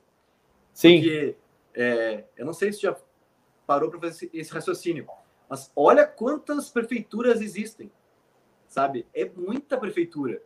E aí é muito mecanismo para fazer as coisas, né? Daqui a pouco vai ter que ter concursado, vamos supor, serviços gerais em cada prefeitura, sendo que, de repente, se tivesse uma gestão única de um grupo de, de cidades, quando estaria uma terceirizada, tu não ia estar tá, é, se comprometendo eternamente com um servidor que tu pode ter, de repente, um, uma terceirizada. Então, é, acho que a máquina é grande desde, desde o começo. E eu acho que nas prefeituras é mais grosseiro ainda, porque são é, organismos muito menores de população, representam muito menos gente, e tem o mesmo, a mesma infraestrutura do que uma cidade gigante. Né? Tu vai ter uma, um município com 5 mil habitantes que vai ter 10 vereadores, vai ter um prefeito, vai ter secretário de cada coisa, vai ter ali cara de serviços gerais, vai ter uma, uma UPA, vai ter um hospital. Tu imagina fazer tudo isso aí para atender 5 mil pessoas ou 10 mil pessoas, né? Se não era de tu ter uma organização maior e mostrar para as pessoas, olha, pode ter aí, pode ter teu vilarejo aí, tua aldeia, mas a gente não vai ter toda a infraestrutura aí, porque não é viável a gente ter infraestrutura aí. Se quer uma infraestrutura grande, vai para o lugar grande. Se quer praia, vai para o litoral. Mas o que a gente vê no, é, em municípios e estados é a mentalidade das pessoas é assim: ah, quero morar no interior e eu quero que o estado pegue e traga a praia aqui para mim, né? Que nem o cara que está fazendo um tratamento de câncer numa cidade interior, não é, não é viável né? As pessoas são números no fim das contas e quanto quanto menos esse esse negócio, quanto menos gente ele atender, mais caro ele fica. Sim. Não, isso com certeza. Inclusive era um projeto que quando começou o governo Bolsonaro tinha, né, de que que veio aquela história de que iam terminar com os municípios, é, vai ser um genocídio, né? que terminar, é, extinguir os municípios e tal. É. Isso é, legal. Tipo, isso ia ser tri, isso ia ser uma ia coisa, tipo, olha, Olha, ali na volta de Guaíba mesmo tem Barra do Ribeiro, Mariana Pimentel, essas coisas tinham, sei lá, tem 10 mil pessoas ou menos, num, uns buraquinhos de, de, sei lá, uns vilarejos, umas aldeias, assim falou, sabe? É. Pô, não tem necessidade de ter toda essa infraestrutura de Estado, sabe? Eu acho que assim, é, enfim, tudo funciona de uma maneira muito bizarra, porque os municípios também não parece que parece que eles não têm muita autonomia. Tipo, Sabe essas coisas que tu vê nos Estados Unidos de que o Estado tem poder para aprovar as próprias leis? Então, ah, tal Estado aprovou tal lei, ah, mas no outro Estado não funciona assim. Tipo, para mim, esse negócio de a gente ser uma federação se supõe que a gente deveria ser assim, certo? Tipo, é muito estranho que tipo, o Brasil é federação só no papel, sabe? Porque ah, quando começou esse negócio de corona, eu, eu celebrei essa coisa de que, olha, graças a Deus, pelo menos dessa vez, os governadores estão tomando uma força que eles não tinham antes. Tipo, uh, mesmo que seja contra o presidente que eu elegi, mas, mas pelo menos ele está, pelo menos tipo, a gente estava vendo uma coisa que a gente não via há muito tempo, que era os governos, os estados terem certa autonomia para dizerem e desdizerem aquilo que eles queriam, certo? Que, que para mim é alguma coisa desejável. Eu queria ver mais disso. Sim. Eu também Sim. acho. Eu acho que é, essa, essa questão da legislação estadual ou municipal própria, isso aí traria uma certa competitividade para o próprio Brasil. Porque eu sempre, assim, refiro, né? Se tu é um empresário e tu quer abrir uma empresa, tu vai abrir no Rio Grande do Sul ou tu vai abrir em São Paulo? Sim. Sendo que os dois têm as mesmas legislações. Rio Grande do Sul está totalmente fora de rota. Né? Tu está no sul do país, está fora do, é, dos acessos à, à, distribuição. Né? Vai estar em São Paulo, tu estar na distribuição melhor. Além de tudo, o Rio Grande do Sul quase não tem nada assim de é, especial em relação a outros estados. Né? Ele não vai ter uma, não vai ter o melhor litoral, ele não vai ter a melhor localização. Então ele tem, ele tem uma desvantagem. Né? Seria natural que ele oferecesse, digamos, tributação inferior aos outros estados. Seria viável. O Acre, o Acre, por exemplo, o Acre deveria zerar imposto lá, porque está num local totalmente contramão, perto da floresta amazônica, e aí ele poderia ter competitividade. Mas o jeito que é hoje, com todas as leis iguais para todos os estados, é natural que Paraná, São Paulo, é, Santa Catarina, Rio de Janeiro, é, em geral, eles tenham vantagem. Não, e a única lei que, tu, que o Estado, as únicas coisas que o Estado parece que tem poder de influência é ICMS e IPVA, né? E, tipo, no, no caso do Rio Grande do Sul, isso serve para correr mesmo as empresas daqui. É, aí eles tá, pioram. É, é, é, tipo, aumentam drasticamente. Tipo, eu não sei como é que em Santa Catarina tem muita gente que tem carro no Rio Grande do Sul e, tipo, carro foi tá com a placa de Santa Catarina, porque o cara vai pagar bem menos imposto. Aí é bem menos imposto, né? em relação é, a. 1%, a menos, né? 1% a menos sobre o valor total do carro é relevante. Sim, pois é. E, mas, então, tipo, só esse detalhe, né? tu vai, tu vai botar a tua empresa num estado quebrado com imposto alto ou num, num estado com, digamos assim, uma saúde financeira razoável, certo? Tipo, é, já é algo para se considerar, certo? E o Rio Grande do Sul tem uma coisa, né? Eu acho que ele que o governo consegue explorar bastante a, a, o povo, muito por conta de que o Rio Grande do Sul é o estado mais diferente de todas as pessoas que eu já convivi, né? Aqui eu já convivi com, com tem caras do meu curso de formação que eles são do Paraná, tem outros de tem outros de Goiás, tem outro de Santa Catarina, enfim, uma série de pessoas de lugares diferentes. E nenhum deles está nem aí para o estado deles, né? Já em compensação, o povo do Rio Grande do Sul, ele não sai do Rio Grande do Sul de forma alguma e não sai de forma alguma, nem do estado e nem da cidade. E é um ponto que eu até achei que a gente ia conversar sobre isso, né, sobre mudança de carreira e coisa, né, que, que é uma coisa que nunca se vê pessoas gaúchas com é, vendo, a, vendo a coisa sob uma perspectiva real. Vamos dizer, pô, eu quero uh, quero ganhar dinheiro. Ah, vou abrir uma, uma loja em Guaíba. Tipo, é uma matemática que não, que não fecha, que não fecha, né? A pessoa não, ela não procura o ambiente adequado para ela fazer aquela coisa. Ela quer que seja naquele lugar e ela insiste que seja ali. E é o que eu vejo muito do pessoal no, no Rio Grande do Sul. Eles têm uma, um amor tão grande por, pelo local, ou ao mesmo tempo um medo de sair do local, que faz com que eles fiquem, façam as coisas tudo mais difícil. Né? Eu digo que ter um negócio ou trabalhar no Rio Grande do Sul é tu viver no modo hard, porque é tu fazer a mesma coisa de um jeito muito mais difícil e ganhando menos. É, o, teu pai dizia isso para nós lá no, no caixa. E, porque isso era uma coisa que a gente conversava no caixa lá. Eu, Jonas e, e teu pai, de que um monte de gente que a gente conhecia tinha migrado, tinha fugido para Santa Catarina e tipo, eu eu conheci um casal, um casal que se arrependeu e voltou, voltou para Canoas. O resto não tem quem saia do Rio Grande do Sul e esteja arrependido, certo? Tipo, o pessoal, porque o que parece é que Santa Catarina e Paraná, especialmente aqui em Curitiba, é light. Eu gosto daqui, eu, eu tenho achado seguro e tal. Mas o que ou a região que o pessoal elogia muito no Paraná é o oeste, tipo Foz do Iguaçu. Foz do Iguaçu não tanto, mas principalmente Londrina, Maringá e arredores, certo? Então, tipo, assim, eu não, eu, eu, eu não sei por que que... Isso é um negócio que, eu, inclusive, eu conversei com a minha mãe sobre, que aqui no Paraná tem gente de, do Rio Grande do Sul, Santa Catarina, do interior do Paraná, de São Paulo, Rio de Janeiro, do Mato Grosso, do Nordeste, do Norte, tipo, quer dizer, o Brasil inteiro parece que converge aqui, certo? Em Porto Alegre, não. Guaíba, Guaíba não digo, mas Porto Alegre, tu, uh, tu tem gente de Santa Catarina, no, às vezes do Paraná, às vezes do interior do estado. E acabou. Ninguém vai para Porto Alegre. Tipo, tu não vê, raro, tirando raras exceções, tipo, eu conheço um pernambucano, mas tu não vê gente de outros lugares no, no, no Rio Grande do Sul. Tipo, parece que não é um ponto que as pessoas querem ir ali. Então a gente fica meio que só no meio da gente, assim, a gente não respira outros ares, certo? É. É, falando da questão da segurança, né? A segurança é uma diferença, assim, gritante. Os primeiros, primeiros dias que eu cheguei aqui no, no oeste de Santa Catarina, eu cheguei em São Miguel do Oeste. E aí eu olhava as pessoas andando com o celular, o celular no bolso de trás da calça. Eu já pensei. Oh. o que está acontecendo?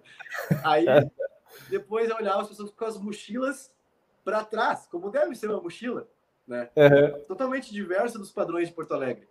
Daí eu pensava, o que está acontecendo aqui?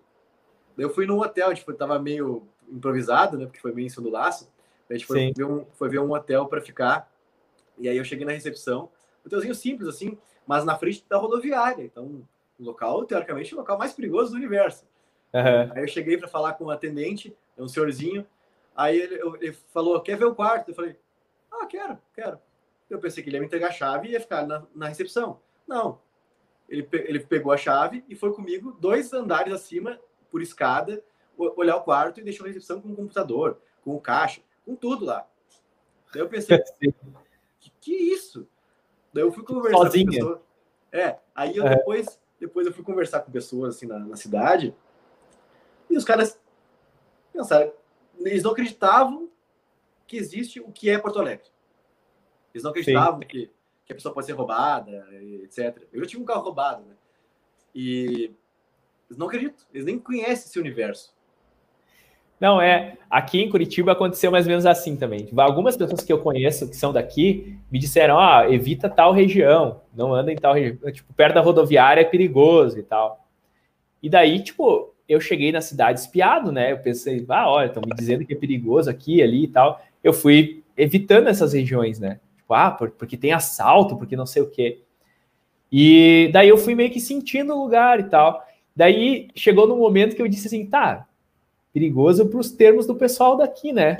Para quem vem lá de Porto Alegre, tá tranquilo, certo? Tipo assim, eu, eu passei a andar assim, e olhar e dizer, não, ah, tem um cara ali e tal, ah, ó, aqui parece ser mais tenso, a gente anda e já se espia e tal, mas, tipo, porque eu, eu, eu não tiro o celular do bolso enquanto tô na rua, eu não, sabe, eu não faço essas coisas que as pessoas normalmente fazem, assim, tipo, eu, a gente, e, e é muito louco, porque a gente fala do Rio de Janeiro como se fosse uma coisa muito absurda, tipo, eu tenho essa mentalidade que, vai, eu Deus o livre, botar o pé no Rio de Janeiro, eu vou ser roubado na hora, certo?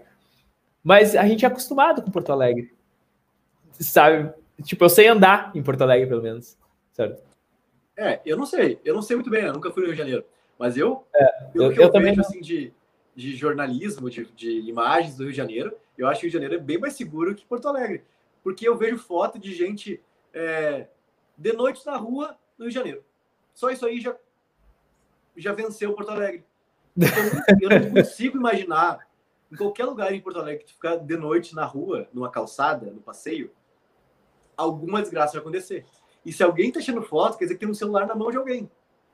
Né? Sim. Então, não, é mas, assim... mas, na Lime Silva, na Cidade Baixa, não tinha esse medo.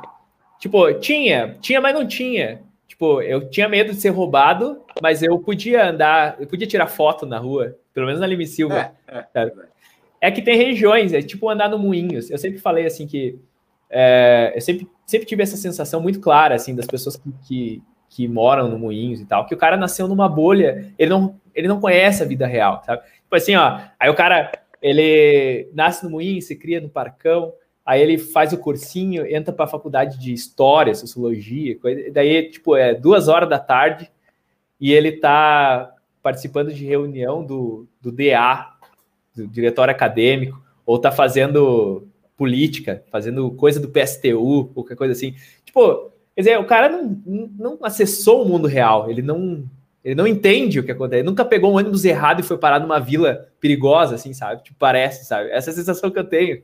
Tipo, Viveu numa é. bolha sempre. Ah, e se ele for roubado também, ele nem vai reclamar. Se ele tá no, é. no DA, ele vai dizer, não, o cara precisa mais do que eu. Uhum. O cara que roubou meu celular, ele precisava de um iPhone. Né? Ele tava precisando para trabalhar com, com mídias sociais. É. Não, e tipo, ah, a, a, sensação que dá é que o cara pode comprar outro, certo? Que não, sim, sim. não dá problema. Tipo, sim. não tá tão ruim assim. É. Mas. Não, pode falar. Não, eu digo, quem fica remoendo essa questão de ser roubado é nós que somos pobres. É, é sim. aí. Sim, tipo, tu se compadece, mas aí até o momento que o cara te rouba, daí tu fica, bom, é, mas espera aí, né? Não é bem assim. Não gostei. é.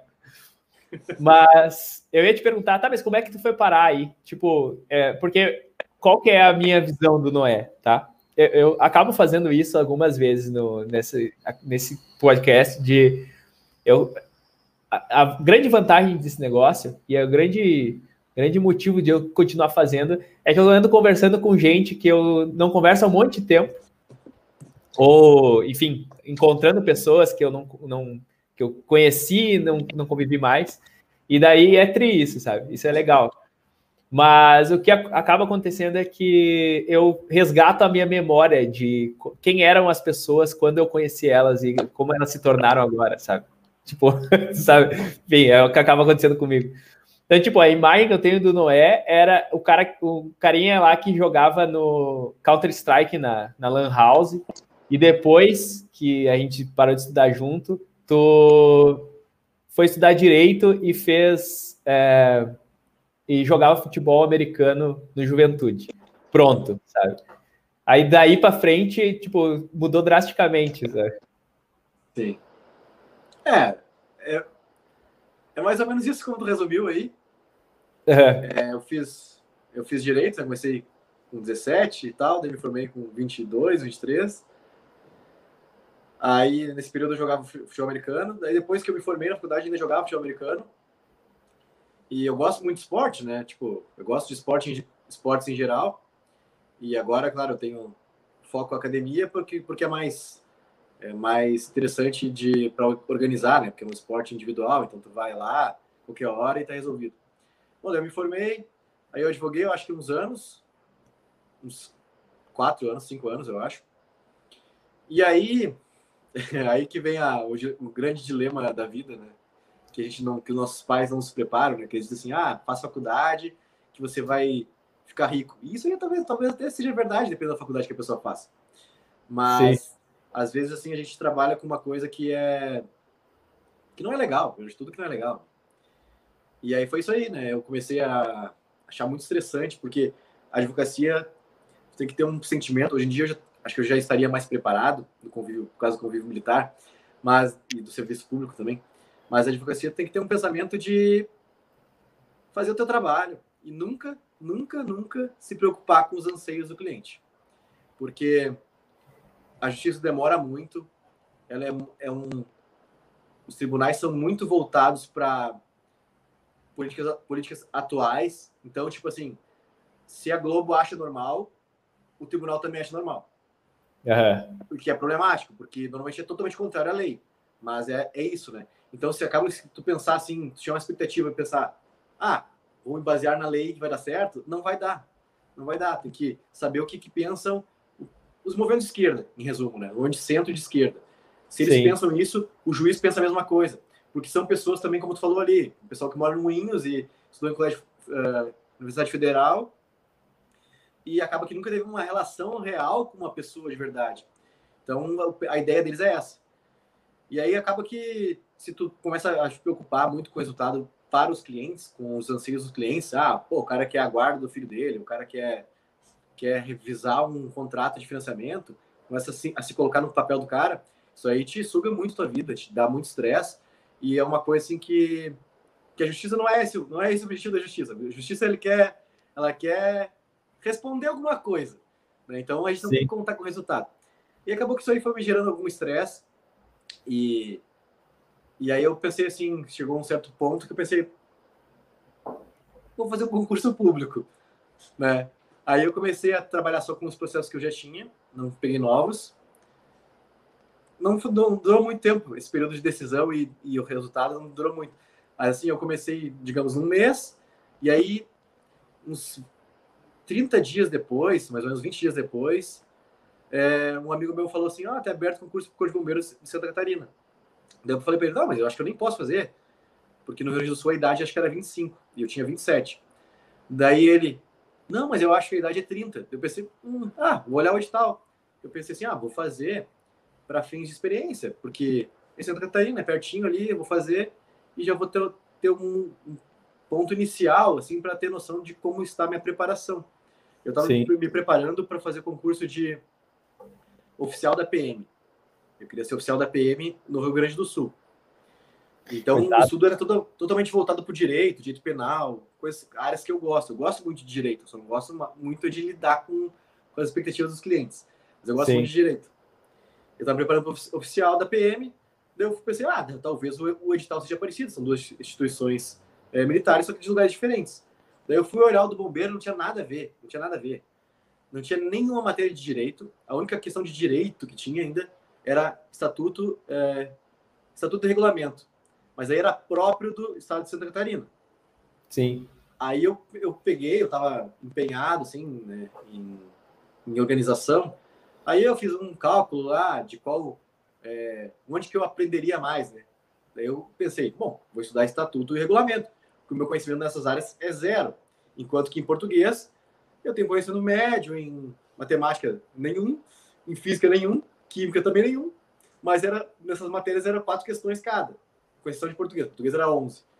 E eu pensei, ah, vou estudar o que tem mais volume e o que eu posso aprender mais, eu estudei Estatuto do Regulamento. Eu tinha só é, 20 dias, mais ou menos, 30 dias. E foi isso aí, né? eu estudei regulamento e tal, e fiz a prova, fui fazer a prova em Criciúma, totalmente de forma despretensiosa, Aí eu fiz a prova, eu lembro que tinha redação. E eu tenho alguma afinidade com escrever, né? E aí Sim. eu fiz a prova e tal, eu olhei as, as, as, os meus acertos depois, eram 50 questões, eu acertei 29. Eu pensei, ah, beleza, tô fora, legal, é. tô totalmente fora. E aí a nota de corte para análise da redação era 25, né? Tinha que ser 25. Então eles olhariam minha redação. Mas eu pensei assim, eu, eu, pensei, eu olhei para minha redação e pensei, meu Deus, eu fiz uma redaçãozinha assim, só, só o crime. Fiz a redação nos padrões do padrão, exatamente do padrão. Se é 20 linhas, eu fiz 20 linhas, aquele padrão lá, introdução, dois, dois desenvolvimentos e uma conclusão. Totalmente é. tosca. Eu pensei assim, ah, é isso, né? Não vai dar. Aí eu olhei lá que saiu a saiu uma classificação depois de sei lá quanto tempo. Saiu uma classificação lá e aí minha classificação era 700 e lá vai pedra. 729, acho que tá, 770, por aí. Daí eu pensei, realmente, não deu. Né? É. Eram 300, era 282 vagas. Eu pensei, ah, não deu realmente. Beleza. Daí depois dessa, dessa, dessa, dessa posição, tinha o um prazo para tu recorrer quanto à tua posição. Mas aí eu não olhei meu espelho de, de redação, não olhei nada. Eu só vi a classificação e já, ah, não vai dar. Sim. Aí, aí eles fizeram uma. Daí teve o prazo para recurso para recorrer enquanto tua, tua classificação. Aí eu olhei depois, eu fui consultar minha classificação, tava 312, eu acho. 312. E a minha nota na redação antes tinha sido 6.9. E eu pensei que estava condizente, né? Minha, nota, minha redação eu achei uma nota 6.9. É. Aí eu fui olhar, eles retificaram, eles tinham colocado as folhas de, de redação é, errada em relação ao gabarito do, das questões objetivas. Então eu estava com a nota de outra pessoa e uma pessoa estava com a minha nota de redação. Sim. E quando eles mudaram, a minha nota de redação foi 8,95. Bah. E aí por isso que a minha classificação mudou bastante.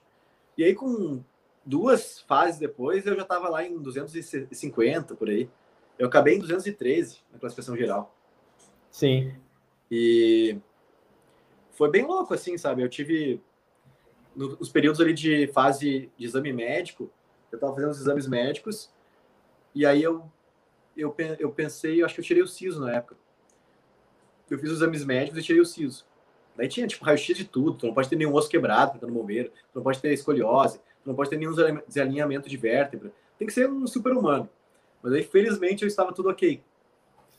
E aí, nesse período, eu tive uma bactéria na garganta e passei quatro dias internado no hospital e quase morri. E aí, dois dias depois, eu fui, fui a Florianópolis. Dois dias depois da internação, fui a Florianópolis entregar, o, entregar os documentos. E 15 dias depois, eu fiz o TAF. Daí eu aprendi a nadar nesses 15 Aprendi a nadar, não, né? Eu treinei para passar na prova de natação. É. Porque tinha natação, corrida, é, corrida em 2.400 metros. Tinha também de 50 metros é, em velocidade. Tinha abdominal, barra, um monte de coisa. Mas aí, no fim, passei em tudo e, se eu não me engano, em março chamaram. Começou, eu fiz a prova, eu acho que em setembro, agosto, setembro ou outubro, por aí. E em março já comecei na, na escola, né? Porque aí nos cursos, nos concursos militares, tu passa por uma escola de formação. Sim. E aí tu passa lá nove meses, no, caso, no meu caso foi nove meses, só sofrimento. Sem comer, sem dormir. Sem comer, sem dormir. Mas é bom, assim, é, uma, é um choque de realidade grotesco. E é nesse momento ali que eles têm um período de, de adaptação, que eles chamam, que a ideia é tirar a pessoa, o ponto de vista civil da pessoa e trazer uma visão é, militar, né? Que é tipo assim, o civil, se alguém te manda fazer alguma coisa, tu fala assim, ah, não, mas eu já fiz tal coisa. O fulano ele não fez nada. Né? No militarismo Sim. não existe isso. No militarismo, se disserem assim, ah, o Jean vai fazer tudo e a gente vai ficar olhando, é o Jean vai fazer tudo, sabe? Então, é, são algumas percepções assim que a gente acaba mudando. Sem falar em cantar hinos e canções de todos os tipos também. É. Sofri Aí. bastante a primeira semana lá. É, eu tinha, eu tinha um colega no banco que uh, ele tinha sido militar e daí ele ele comentava assim que tipo se, enfim, não sei se isso é uma coisa geral do, dos quartéis, mas ele, ele dizia que tipo, ah, o sargento lá perguntava para ele quanto tempo tu acha que vai levar para fazer tal coisa? Aí diz, ah, vou levar meia hora. Então tu tem 20 minutos para fazer, sabe? É, tipo, é. E, e aí ele falou assim, então tu, tu sempre tem que puxar para cima. Tipo, ah, vou levar uns 50 minutos, que daí ele te dá meia hora, sei lá, sabe? tipo, sim, sim, sim. Eu fiquei assim, tipo, meu Deus, que, que raciocínio é esse? Tipo, se o cara não. O cara tem que ter uma malandragem até com quem tá do lado dele, sabe? Sim. É, é muito comum, assim, no começo, nas primeiras semanas, te pedindo para fazer alguma coisa. Ah, vamos supor, dá a volta na quadra correndo. Uhum. Ou sobe até o último andar do prédio e desce. Que é para ficar pronto, vamos dizer, se estivesse na sala de aula, e tivesse que descer até, a, até o térreo, ficar pronto para fazer outra coisa. Daí diz, vamos lá, vamos lá. Aí todo mundo vai, manda o mais rápido possível. Aí tu faz lá em dois minutos. Daí eles chegam lá e dizem assim, não, muito devagar. E aí, os, daí o que, que tu faz na segunda opção? A segunda opção, tu, sei lá, tu pula pela janela, tu faz o escambau, te mata de algum jeito, e aí tu é. vai lá e faz em 1 minuto e 30. Daí eu chego lá embaixo, o cara diz assim, ah, viu? Você conseguiu em 1 minuto e 30. Agora, a partir de agora, é só abaixo de 1 minuto e 30. É, então, sim. É um princípio do, do, da questão militar mesmo, né? Mas é legal, assim, tipo... Acho que o mais difícil para mim foi cantar o hino de Santa Catarina, no, no primeiro dia. Ah, eu imagino. Porque eles disseram assim... Falaram assim, pô, não sabe cantar o hino? Tu não sabe cantar o hino de Santa Catarina? Eu gente nem pode responder, né? Mas os caras sabiam que eu era gaúcho, claro. Sim. Tem a lista ali de todo mundo, né? Tem investigação social, o cara entrevistaram meus amigos, era um monte de coisa. E aí pegava no pé, né? Pegava no pé. Tá, mas é, tipo, então, quer dizer, vocês sabem cantar o hino santarino, porque, tipo, isso é uma coisa que, em geral, todo mundo fala, né? Que é só, só o gaúcho sabe cantar o hino do, do próprio estado, né? Tipo, é. muito inusitado pensar que ó, lá em Santa Catarina, pelo menos o gaúcho sabe cantar o hino de Santa Catarina. Sim, sim. E, eu, e o hino Santa Catarina, assim, ó, ele tá muito mais para uma poesia medieval do que uma canção. É bem exótico, assim, bem exótico. Ah, eu vou... a gente aprendeu. Eu vou procurar no Google depois como é que é. Não vou te, te pedir para cantar. Pra... Não, não não lembro. Tá, Só tá mas tipo. tocar, o cara vai no embalo, mas senão é difícil. Mas, tá, mas aí... primeiro começa num Sagremos num hino. Ixi. Estrelas e flores. Ah, eu sou a português, para falar a verdade. Eu não sei como, como deve ser, mas não sei qual a origem do negócio também. É, eu não sei também que ano que é, mas eu acho que deve ser tipo, deve ter uns, sei lá, uns 100 anos. É. Deve ser bem Tipo, antigo. Mas eu ia te perguntar, tá, tipo, daí tu foi para São Miguel do Oeste. Isso. E- mas tu tá em São Miguel do Oeste ainda? Não. São Miguel do Oeste a gente fez a escola de formação, curso de Uhum. formação. Aí, baseado na nossa classificação do concurso, a gente pôde es- escolher as escolas que a gente queria fazer o curso. né? aí tinha lá, é, tinha várias do litoral, tinha no norte, tinha no centro do estado e tinha também essa do de São Miguel do Oeste, que era a mais a mais contramão, assim, né? Uhum. Eu fui escolher, eu fui escolher, eu fui o segundo a escolher São Miguel do Oeste. E aí tinha, mas a outra opção que tinha era Xanxerê e Curitibanos. Mas assim, os caras, teve gente que, que quando falaram que era São Miguel do Oeste, desistiu do concurso. Porque é Capaz. muito longe, é muito longe realmente. Mas a cidade, ela tem muitas coisas assim muito incríveis. Tem uma lei que é proibido tu, é, ingerir bebida alcoólica na rua. Tu falou de lei própria de município, tem uma lei. Então, tu pode comprar tua bebida no mercado, beleza? Mas tu não pode beber na rua. E aplicam a lei? Aplica. Porque. É recente, tem uns tem um, dois anos a lei, mais ou menos, que ela foi em resposta às pessoas que pegavam o carro, é, botavam som automotivo e iam para uma. Tem um loteamento novo lá e tal, que não está todo é, habitado. E as pessoas bebiam e deixavam as, as, as garrafas de cerveja no chão. Ah, também sim. na frente de comércio, coisa do tipo. Então, hoje em dia, sim, é, é aplicado. A PM. Não é, não é porque o estado aqui é onde eu moro, mas a PM aqui é bem embasada, assim. Tu tem, não tem muito mimimi. Sim. Não, porque, tipo, uma vez eu escutei que na Austrália existe isso, de que. Me, me pareceu uma coisa assim que, quando, quando me disseram, ah, olha, se tu, tu não pode beber na rua, ou tu, tu não pode beber nem nas praças. Alguém me disse isso, me contou alguma coisa assim até agora, pouco tempo É atrás. verdade, verdade. Talvez, talvez tenha sido, ah, sei lá, nos Estados Unidos. Alguém tenha me falado de algum outro lugar que também, também era assim. É, ah, na Alemanha. Na Alemanha, é, que tinham me dito que, que era assim. Só que daí eu fiquei pensando, tá, isso aí se põe aqui, nem rola. Tipo, nem acontece. Tipo, uma esse é o meu sentimento de brasileiro. Assim, tipo, eu adoro morar no Brasil porque não funciona. Porque as coisas não funcionam. Os caras baixaram essa regra aí que a gente tem que andar de máscara. Tipo, desce ali embaixo, vai ver se tem alguém andando de máscara. tipo, sabe? Não funciona. E eu gosto que, que seja assim. Tipo, a gente é naturalmente democrata. Tipo, ninguém tá ligando muito pro outro, sabe? E- É, mas aqui também, eu, eu acho que também assim, uma coisa é, é tu ter uma norma que a maioria gosta. E outra coisa é ter uma norma que ninguém gosta. sim, né? Se tu cria uma lei que ninguém respeita, naturalmente ela vai acabar deixando de existir. Né? Mesmo que ela esteja escrita, ela não vai, ninguém vai respeitar e nem a própria polícia vai cobrar, porque é uma coisa que todo Sim. mundo faz diferente. Mas no caso, assim, digamos que São Miguel do Oeste, né, que teve a questão do, da, é, de beber só em local residencial, privado, é, o pessoal gosta. né? Tanto que foi um movimento dos, dos empresários e dos comerciantes para que houvesse isso. Porque e tu parar para pensar, isso aí evita muita coisa, porque o cara não tá bebendo na rua, ele não vai ter que andar com o carro dele na rua também. Né? E tu pode beber em bar tal, além de tudo, incentiva o comércio também. sim. É, bom, sei lá, é tipo, mas não- só não pode ir na rua, ou em praça pode, ou Também não. também Só não. pode locais é, que tu seja dono ou que alguém seja dono. Sim. Ah, que, que doido, sabe? Tipo, isso é um negócio que eu não ia dar certo comigo, sabe? Tipo, é- enfim, sei lá, eu imagino que, que tenha nuances na coisa, pelo menos, para funcionar bem. Não, o primeiro momento tu deve ser avisado, né? Deve ser advertido. E deve ser. E claro que é, se alguém vê alguma coisa desse sentido, a pessoa vai demandar, vai ligar para a polícia se a pessoa estiver extrapolando, né? Se estiver é, atrapalhando alguém, né? Porque, vamos dizer, o Jean tá tomando a cerveja dele quieto, sem incomodar ninguém, ninguém vai te incomodar também. Sim. Já é diferente de um cara com, com uma saveiro rebaixada, com um alto-falante lá, fazendo algazarra. Sim. Totalmente diferente. Mas tu falou Mas- na Austrália, na Austrália tem que, eles usam daí um saco pardo para beber. O lance, Ah, da eu- Austrália tem, o lance da Austrália tem a ver, eu acho, com, com incentivar menores de idade a consumir álcool. Porque aí tu, tu cobre o, o rótulo, a, pessoa não, a criança, vamos supor, uma criança, adolescente, não sabe que é álcool. Né? Já esse São Miguel é para não beberem na rua mesmo. Sim. Tá, mas aí tu foi para São Miguel e depois foi para outro lugar. Sim, eu fiquei nove meses em São Miguel.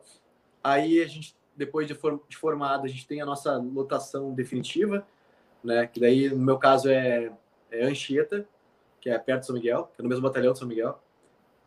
E aí eu trabalhei um dia em Anchieta e aí fui convocado para ir para a Operação Veraneio, que é igual que tem acho que no Rio Grande do Sul, acho que é Golfinho, acho. Aham. Que vergonha, Acho que né? Uma Operação Golfinho. Mas enfim, é, a gente vai para a Operação Veraneio e aí eu fui para Palhoça. Eu fui para Palhoça. Eu tive que ficar lá de dezembro, 10 de dezembro, mais ou menos, até o final de março.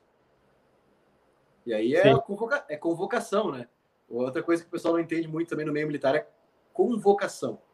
E, e, a interesse do, e por interesse do comando. Outra coisa muito comum pra gente também. Né? Vamos dizer, ah, tu tá trabalhando num lugar e entendem que precisa de ti em outro lugar. Só vai. Só Sim. vai. Não é como um serviço público comum, né? Que tu fica lá, que tu fica lá para sempre, se quiser. E aí eu fui para Operação Veraneio, daí eu voltei. E aí eu voltei para Anchieta mesmo, onde eu tô. E, e aí a gente fica dependendo para se movimentar para outro quartel, outra região. A gente fica dependendo de formatura de novos, eh, novos militares, né? Ou de alguma troca, troca casada, mas troca casada é incomum. E aí agora, agora vai ter uma, uma formatura em na verdade, já se formaram e vai ter a movimentação lá por, por maio, abril. E aí vai ter oportunidade para ir para outro lugar. Mas Sim. é assim, né? E aí eu tô, até, tô, acho que há três anos já. Mas, tipo, mas tu, tu não postou umas fotos da praia agora, há pouco tempo atrás? Eu, eu Ah, pensei que tivesse... Ah, tá, é, é, claro, tu falou que tava de férias. Não, é que eu ia, eu ia te perguntar se se não, não tava, tipo, de novo nessa operação veraneio, sabe? Enfim. Sim. Mas Eu tá, como é, que, vez. como é que fica? Tipo, aí tu tem um, sei lá, um alojamento lá que tu vai e fica. É, assim, é possível tu ficar dentro do, dentro do quartel, mas não existe alojamento para ninguém morar. Então, os Aham. alojamentos eles são para a gente dormir quando está trabalhando, né? É, então, até dependendo assim, se tu é uma pessoa só, se o quartel é grande, de repente tu até consegue dormir no, no quartel. Mas em geral, não. Em geral, a gente tem que pagar aluguel. A gente paga aluguel. E aí o que é o problema, né? A gente paga aluguel na origem, que é onde a gente mora, realmente, e também no local que a gente está. Porque, vamos dizer, é, tu até poderia deixar de pagar aluguel no lugar onde tu tá, mas e teus móveis? Tu vai pagar ali de, vamos dizer, de São Miguel até Palhoça, tu vai pagar uns 3 mil reais de, de frete para transportar os móveis. E depois, no final da, da operação, você teria que devolver eles. Então, é, é inviável.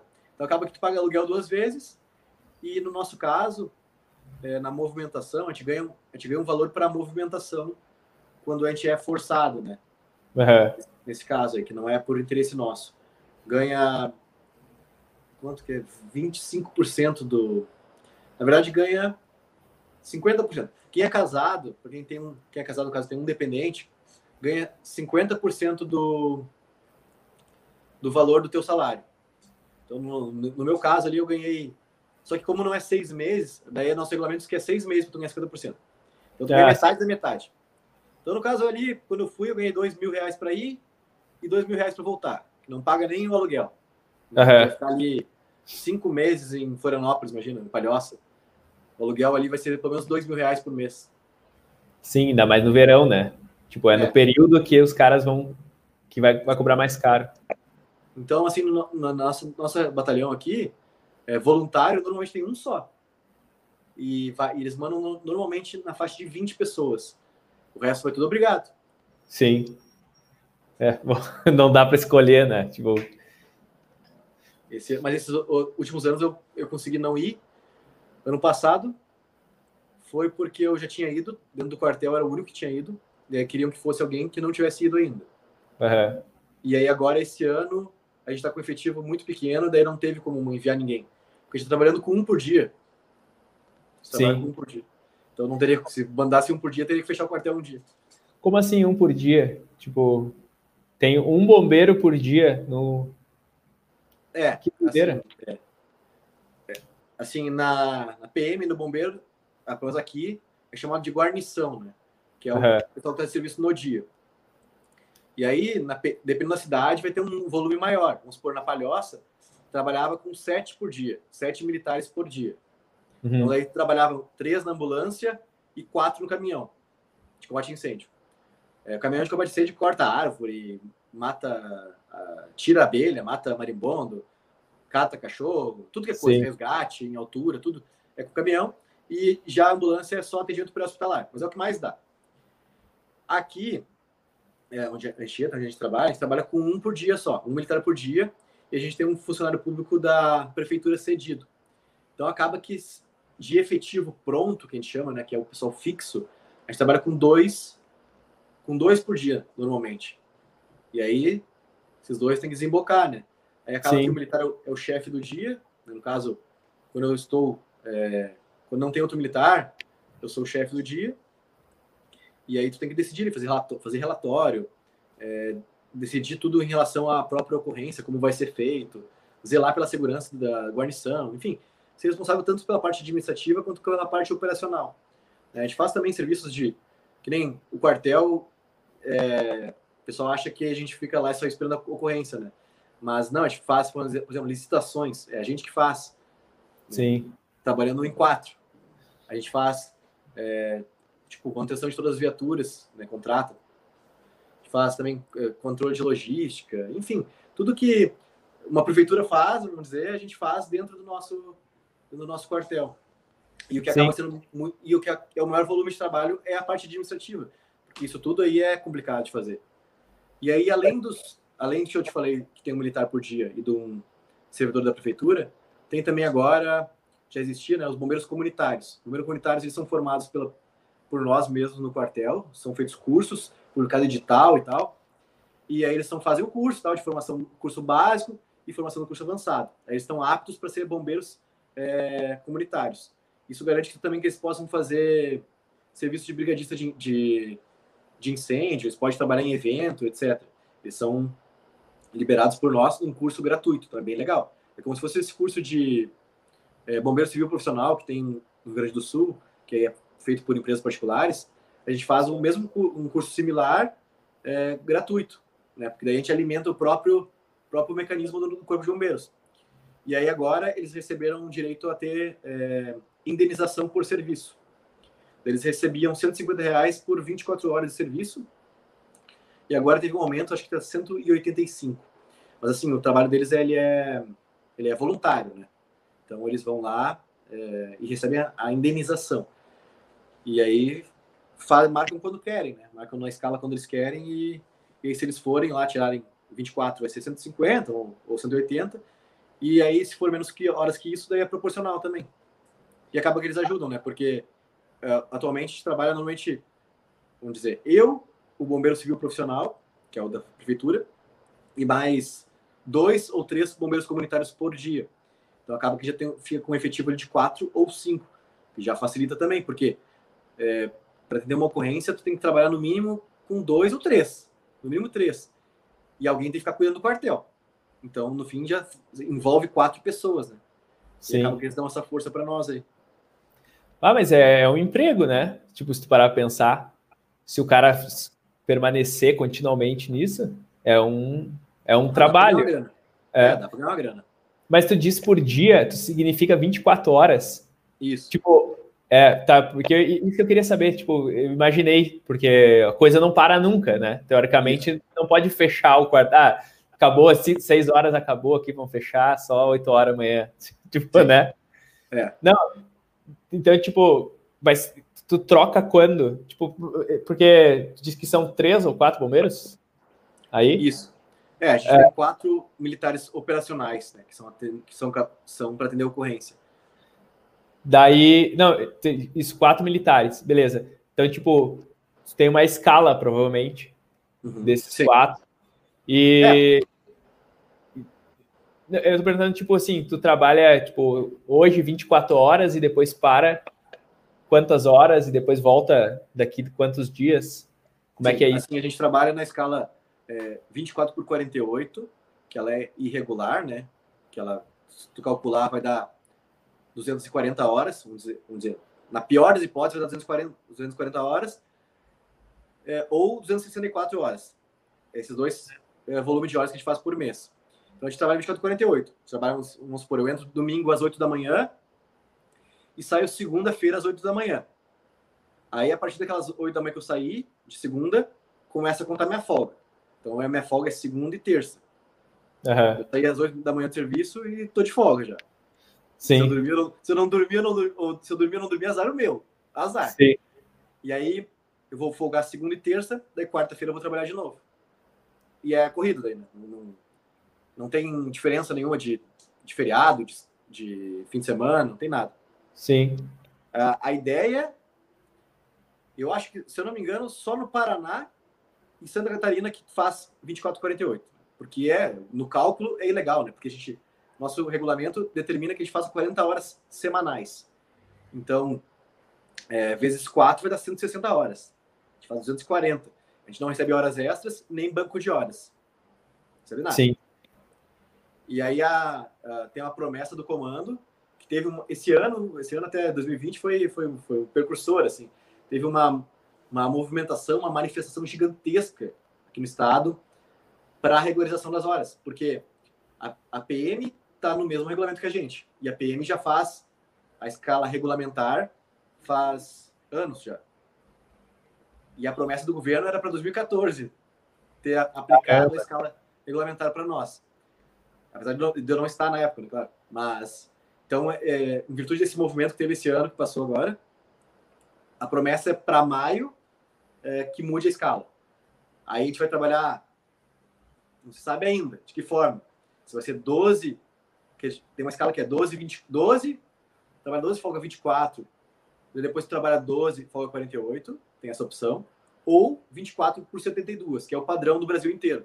Que a PRF trabalha assim, que todas as PMs, todos os bombeiros do Brasil inteiro trabalham assim. Né? Mas é como tem uma esse conflito com o comando aí, de que foi, foi feito um movimento pesado para que houvesse a mudança, aparecendo na televisão, aparecendo tudo que é coisa, talvez eles apliquem aqui a menos favorável, mas que está dentro da é. lei também. Para mim tá ok. Para mim tá ok. É, porque, tipo, tu falou de 40 horas, mas aí se tu trabalhar dois dias, tu faz 48, né? Isso. Isso. Tipo, num mês dá, dá, hoje a gente dá 32 horas a mais. É, vai dar. Aí geraria banco de horas. Né? Geraria banco de horas. Então tu ia trabalhar, vamos dizer, corrido na escala, aí no final do mês lá que tu ia olhar que tu já tinha hora sobrando, tu, ah, não. A partir de hoje tu não trabalha mais até virar o mês. Sim. É assim que a PRF ah. faz. É, pelo menos, pelo menos tem, Bom, sei lá, é algo que. É que, tipo, eu imagino que agora esteja mais interessante o serviço militar, de qualquer forma, certo? Tipo, eu não sei como é que, como é que era antes, ou. Eu também não sei se mudou alguma coisa, mas eu tenho a impressão de que os, o governo do Bolsonaro faria um. daria uma facilitada. Eu sei que é, que é serviço estadual, mas eu não sei se, se de alguma forma tem algum. digamos, alguma não é facilitação, mas algum tipo alguma preferência para o serviço militar em algum de alguma forma.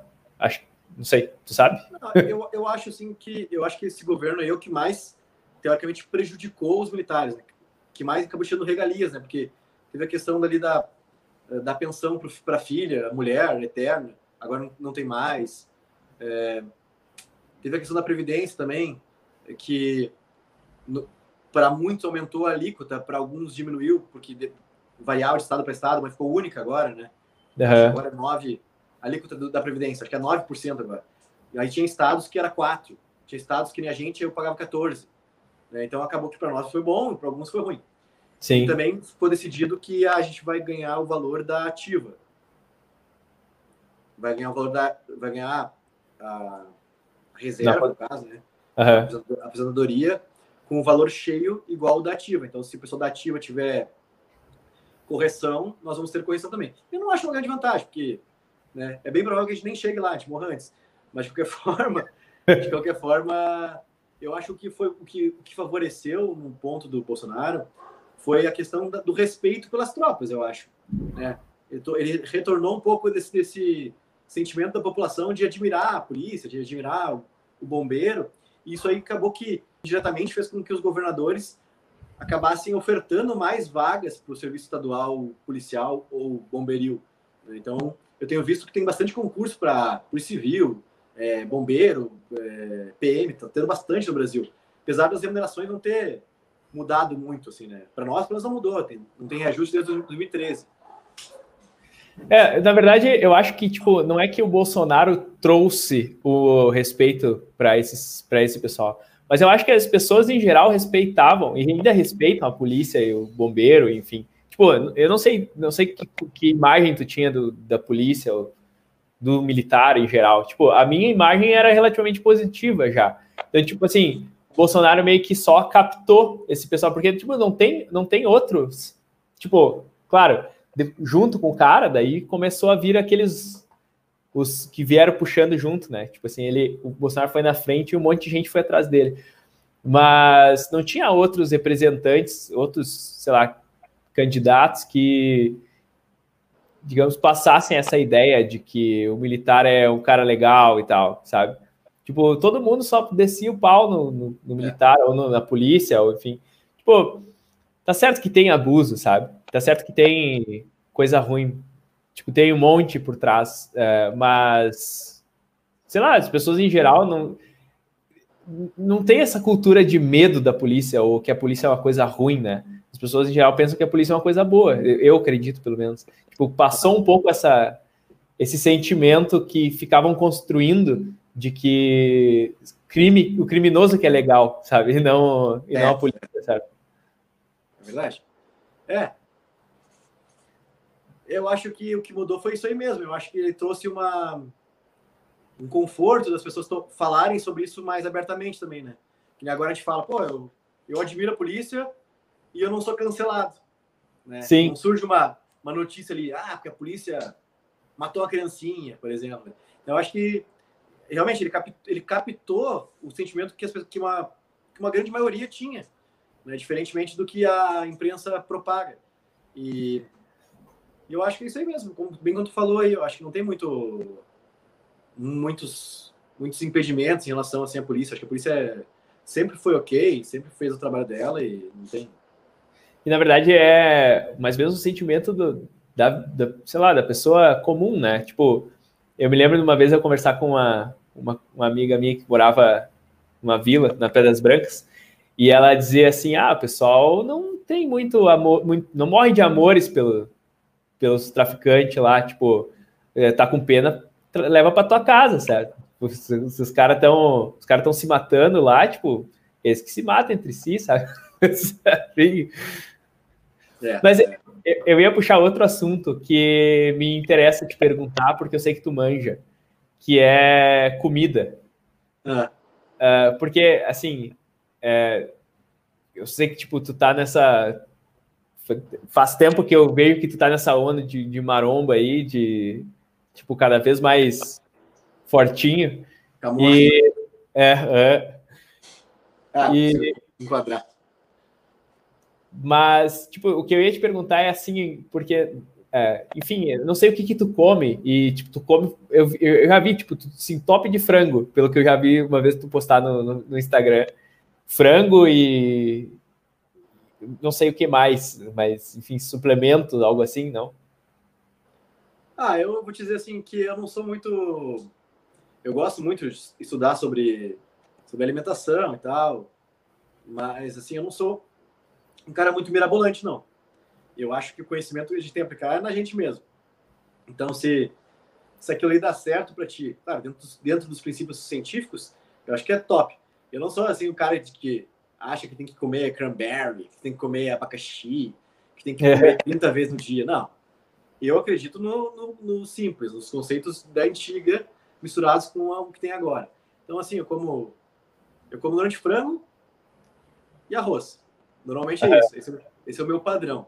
E o meu padrão de, de, de, alimentação tem muito mais relação até É, claro, é, é, efetivo, né? Arroz e frango é perfeito, não tem mistério. Sim. Mas eu penso muito, o que eu me preocupo muito na alimentação é em praticidade. Eu penso em praticidade não só na hora de comer, mas na hora também de tu comprar o produto no mercado, na hora do preço dele no mercado, e também na questão de, de armazenamento, né? De, de tipo, se é perecível ou não. Porque se tu for comer tipo, uma, um monte de fruta, ah, vamos dizer, tem que comer uma ameixa de manhã, um abacaxi de tarde. Olha quantas vezes você vai ter que ir no mercado durante a semana, né? Então, vai contar que tem o, aquele alimento no mercado, isso aí vai te tornar, vai fazer na tua cabeça tu pensar que aquilo ali é muito mais difícil do que realmente é. Então, eu acho que o principal é tu tornar a coisa o mais fácil possível. Porque quanto mais complexo é a coisa, menos a chance de dar certo. Então, Sim, aí é. eu, eu foco em, tipo, eu como, vamos dizer, proteínas, eu como eh, frango sempre, sempre é frango. É, filé de peito eu compro, que é mais prático de fazer também.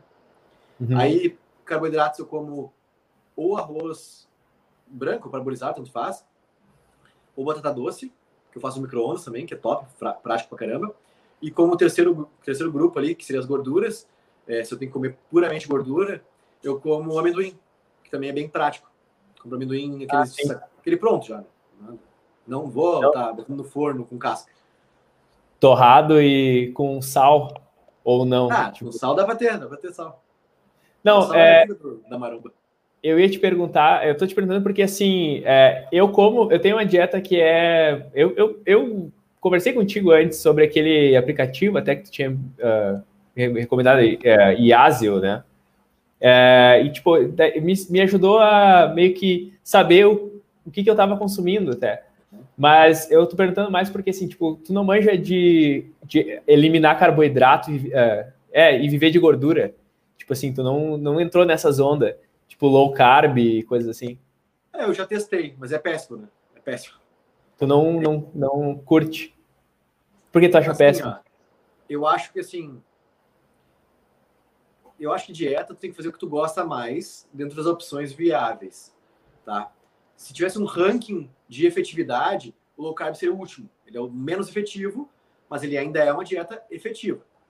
Né? Uhum. Então, se tu te sente psicologicamente confortável em não comer carboidrato, ou comer pouco carboidrato, ok. Mas não te traz nenhuma vantagem fazer isso. Né? Tu tá, tu tá, no caso, está tornando mais difícil o processo. Por que é mais difícil? Como assim? Porque assim, porque o carboidrato ele tem, ele tem a função de gerar energia, claro. Uhum. E ele também, ele é, digamos que ele, ele é um acelerador. Porque se tu tem carboidrato, teu corpo está trabalhando em 100% sempre. Ele está fazendo o metabolismo rodar normalmente. Sim. Quando que se tu não tem o carboidrato, ele vai trabalhar de uma forma mais devagar. Vai funcionar também. Vai, tu vai conseguir emagrecer também. Só que vai, vai, tu vai ter, claro, talvez alguma pessoa não sinta isso, mas tu vai ter mais cansaço e tu vai queimar menos gordura do que tu queimaria se tivesse, ou, ou criar mais músculo, no caso, se tu tivesse comendo carboidrato. Porque a questão é assim, ó, para o emagrecimento tem só, a única relação que importa é o déficit calórico. E aí para estética, né, tu quer emagrecer e tu quer ter estética, que normalmente é esse o princípio do emagrecimento. Tu tem que comer proteínas.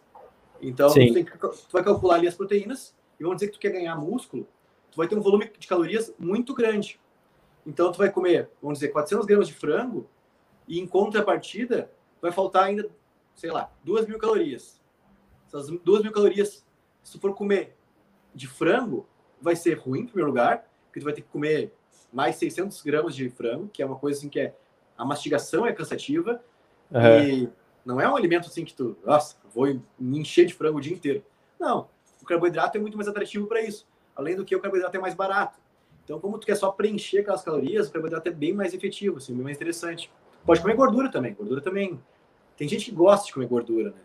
Só que, de novo, é que como eu falei, né? A questão do gosto.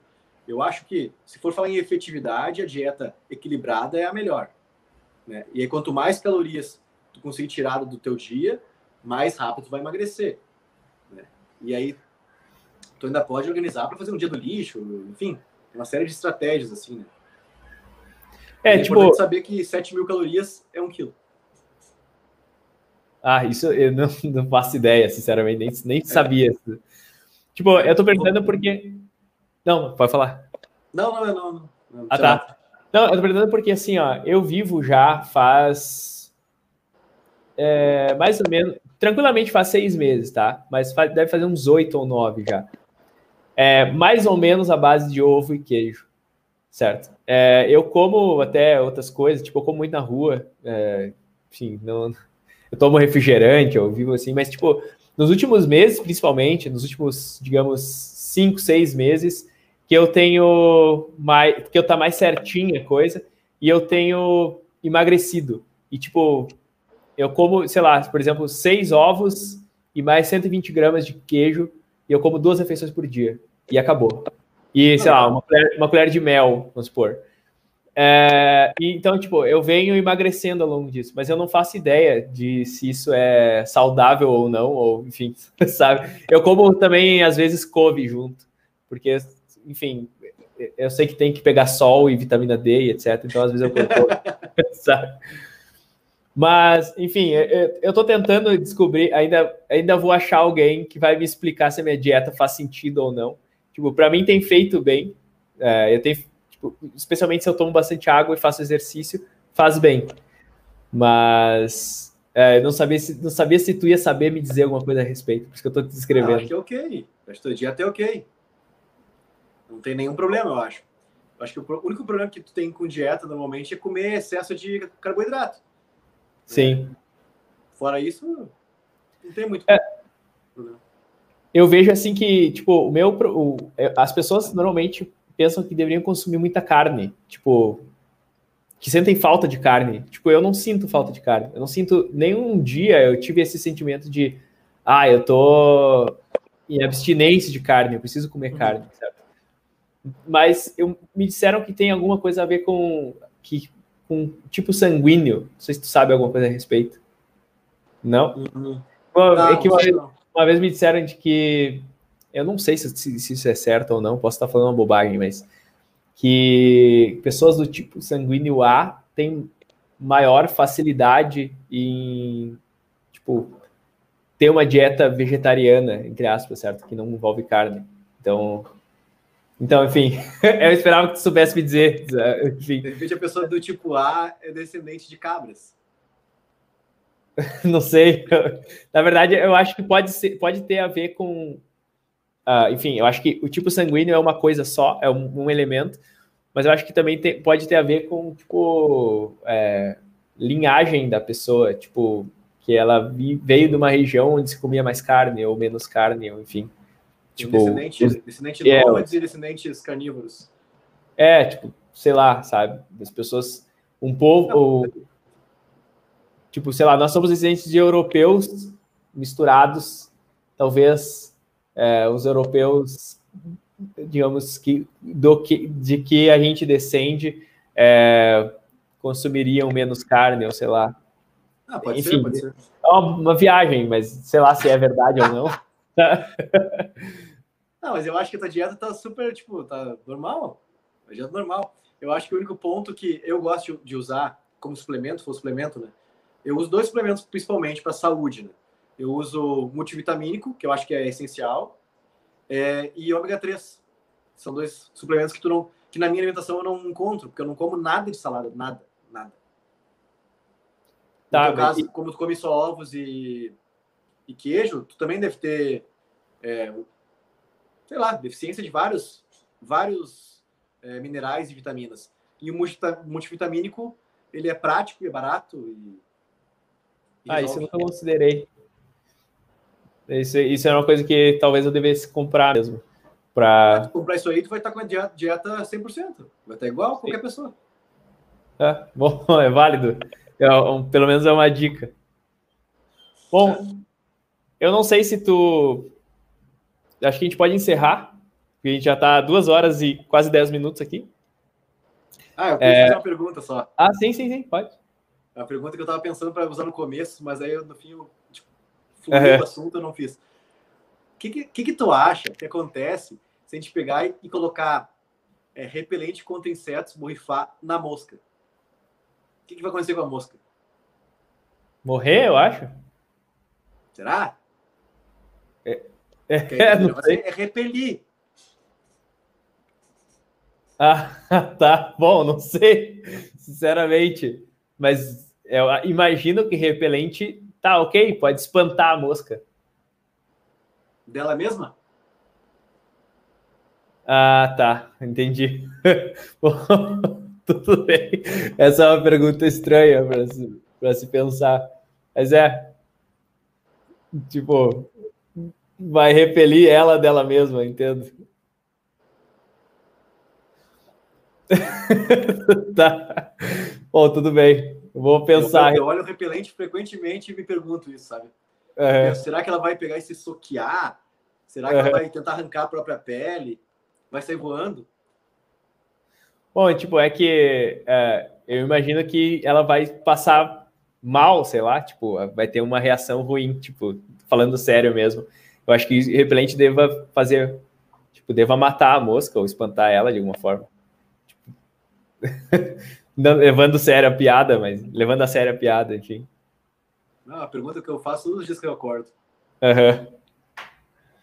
Bom, mas então tá, vamos, bom, deixa eu. Vamos encerrando aqui, então. A gente pode encerrar aqui a gravação.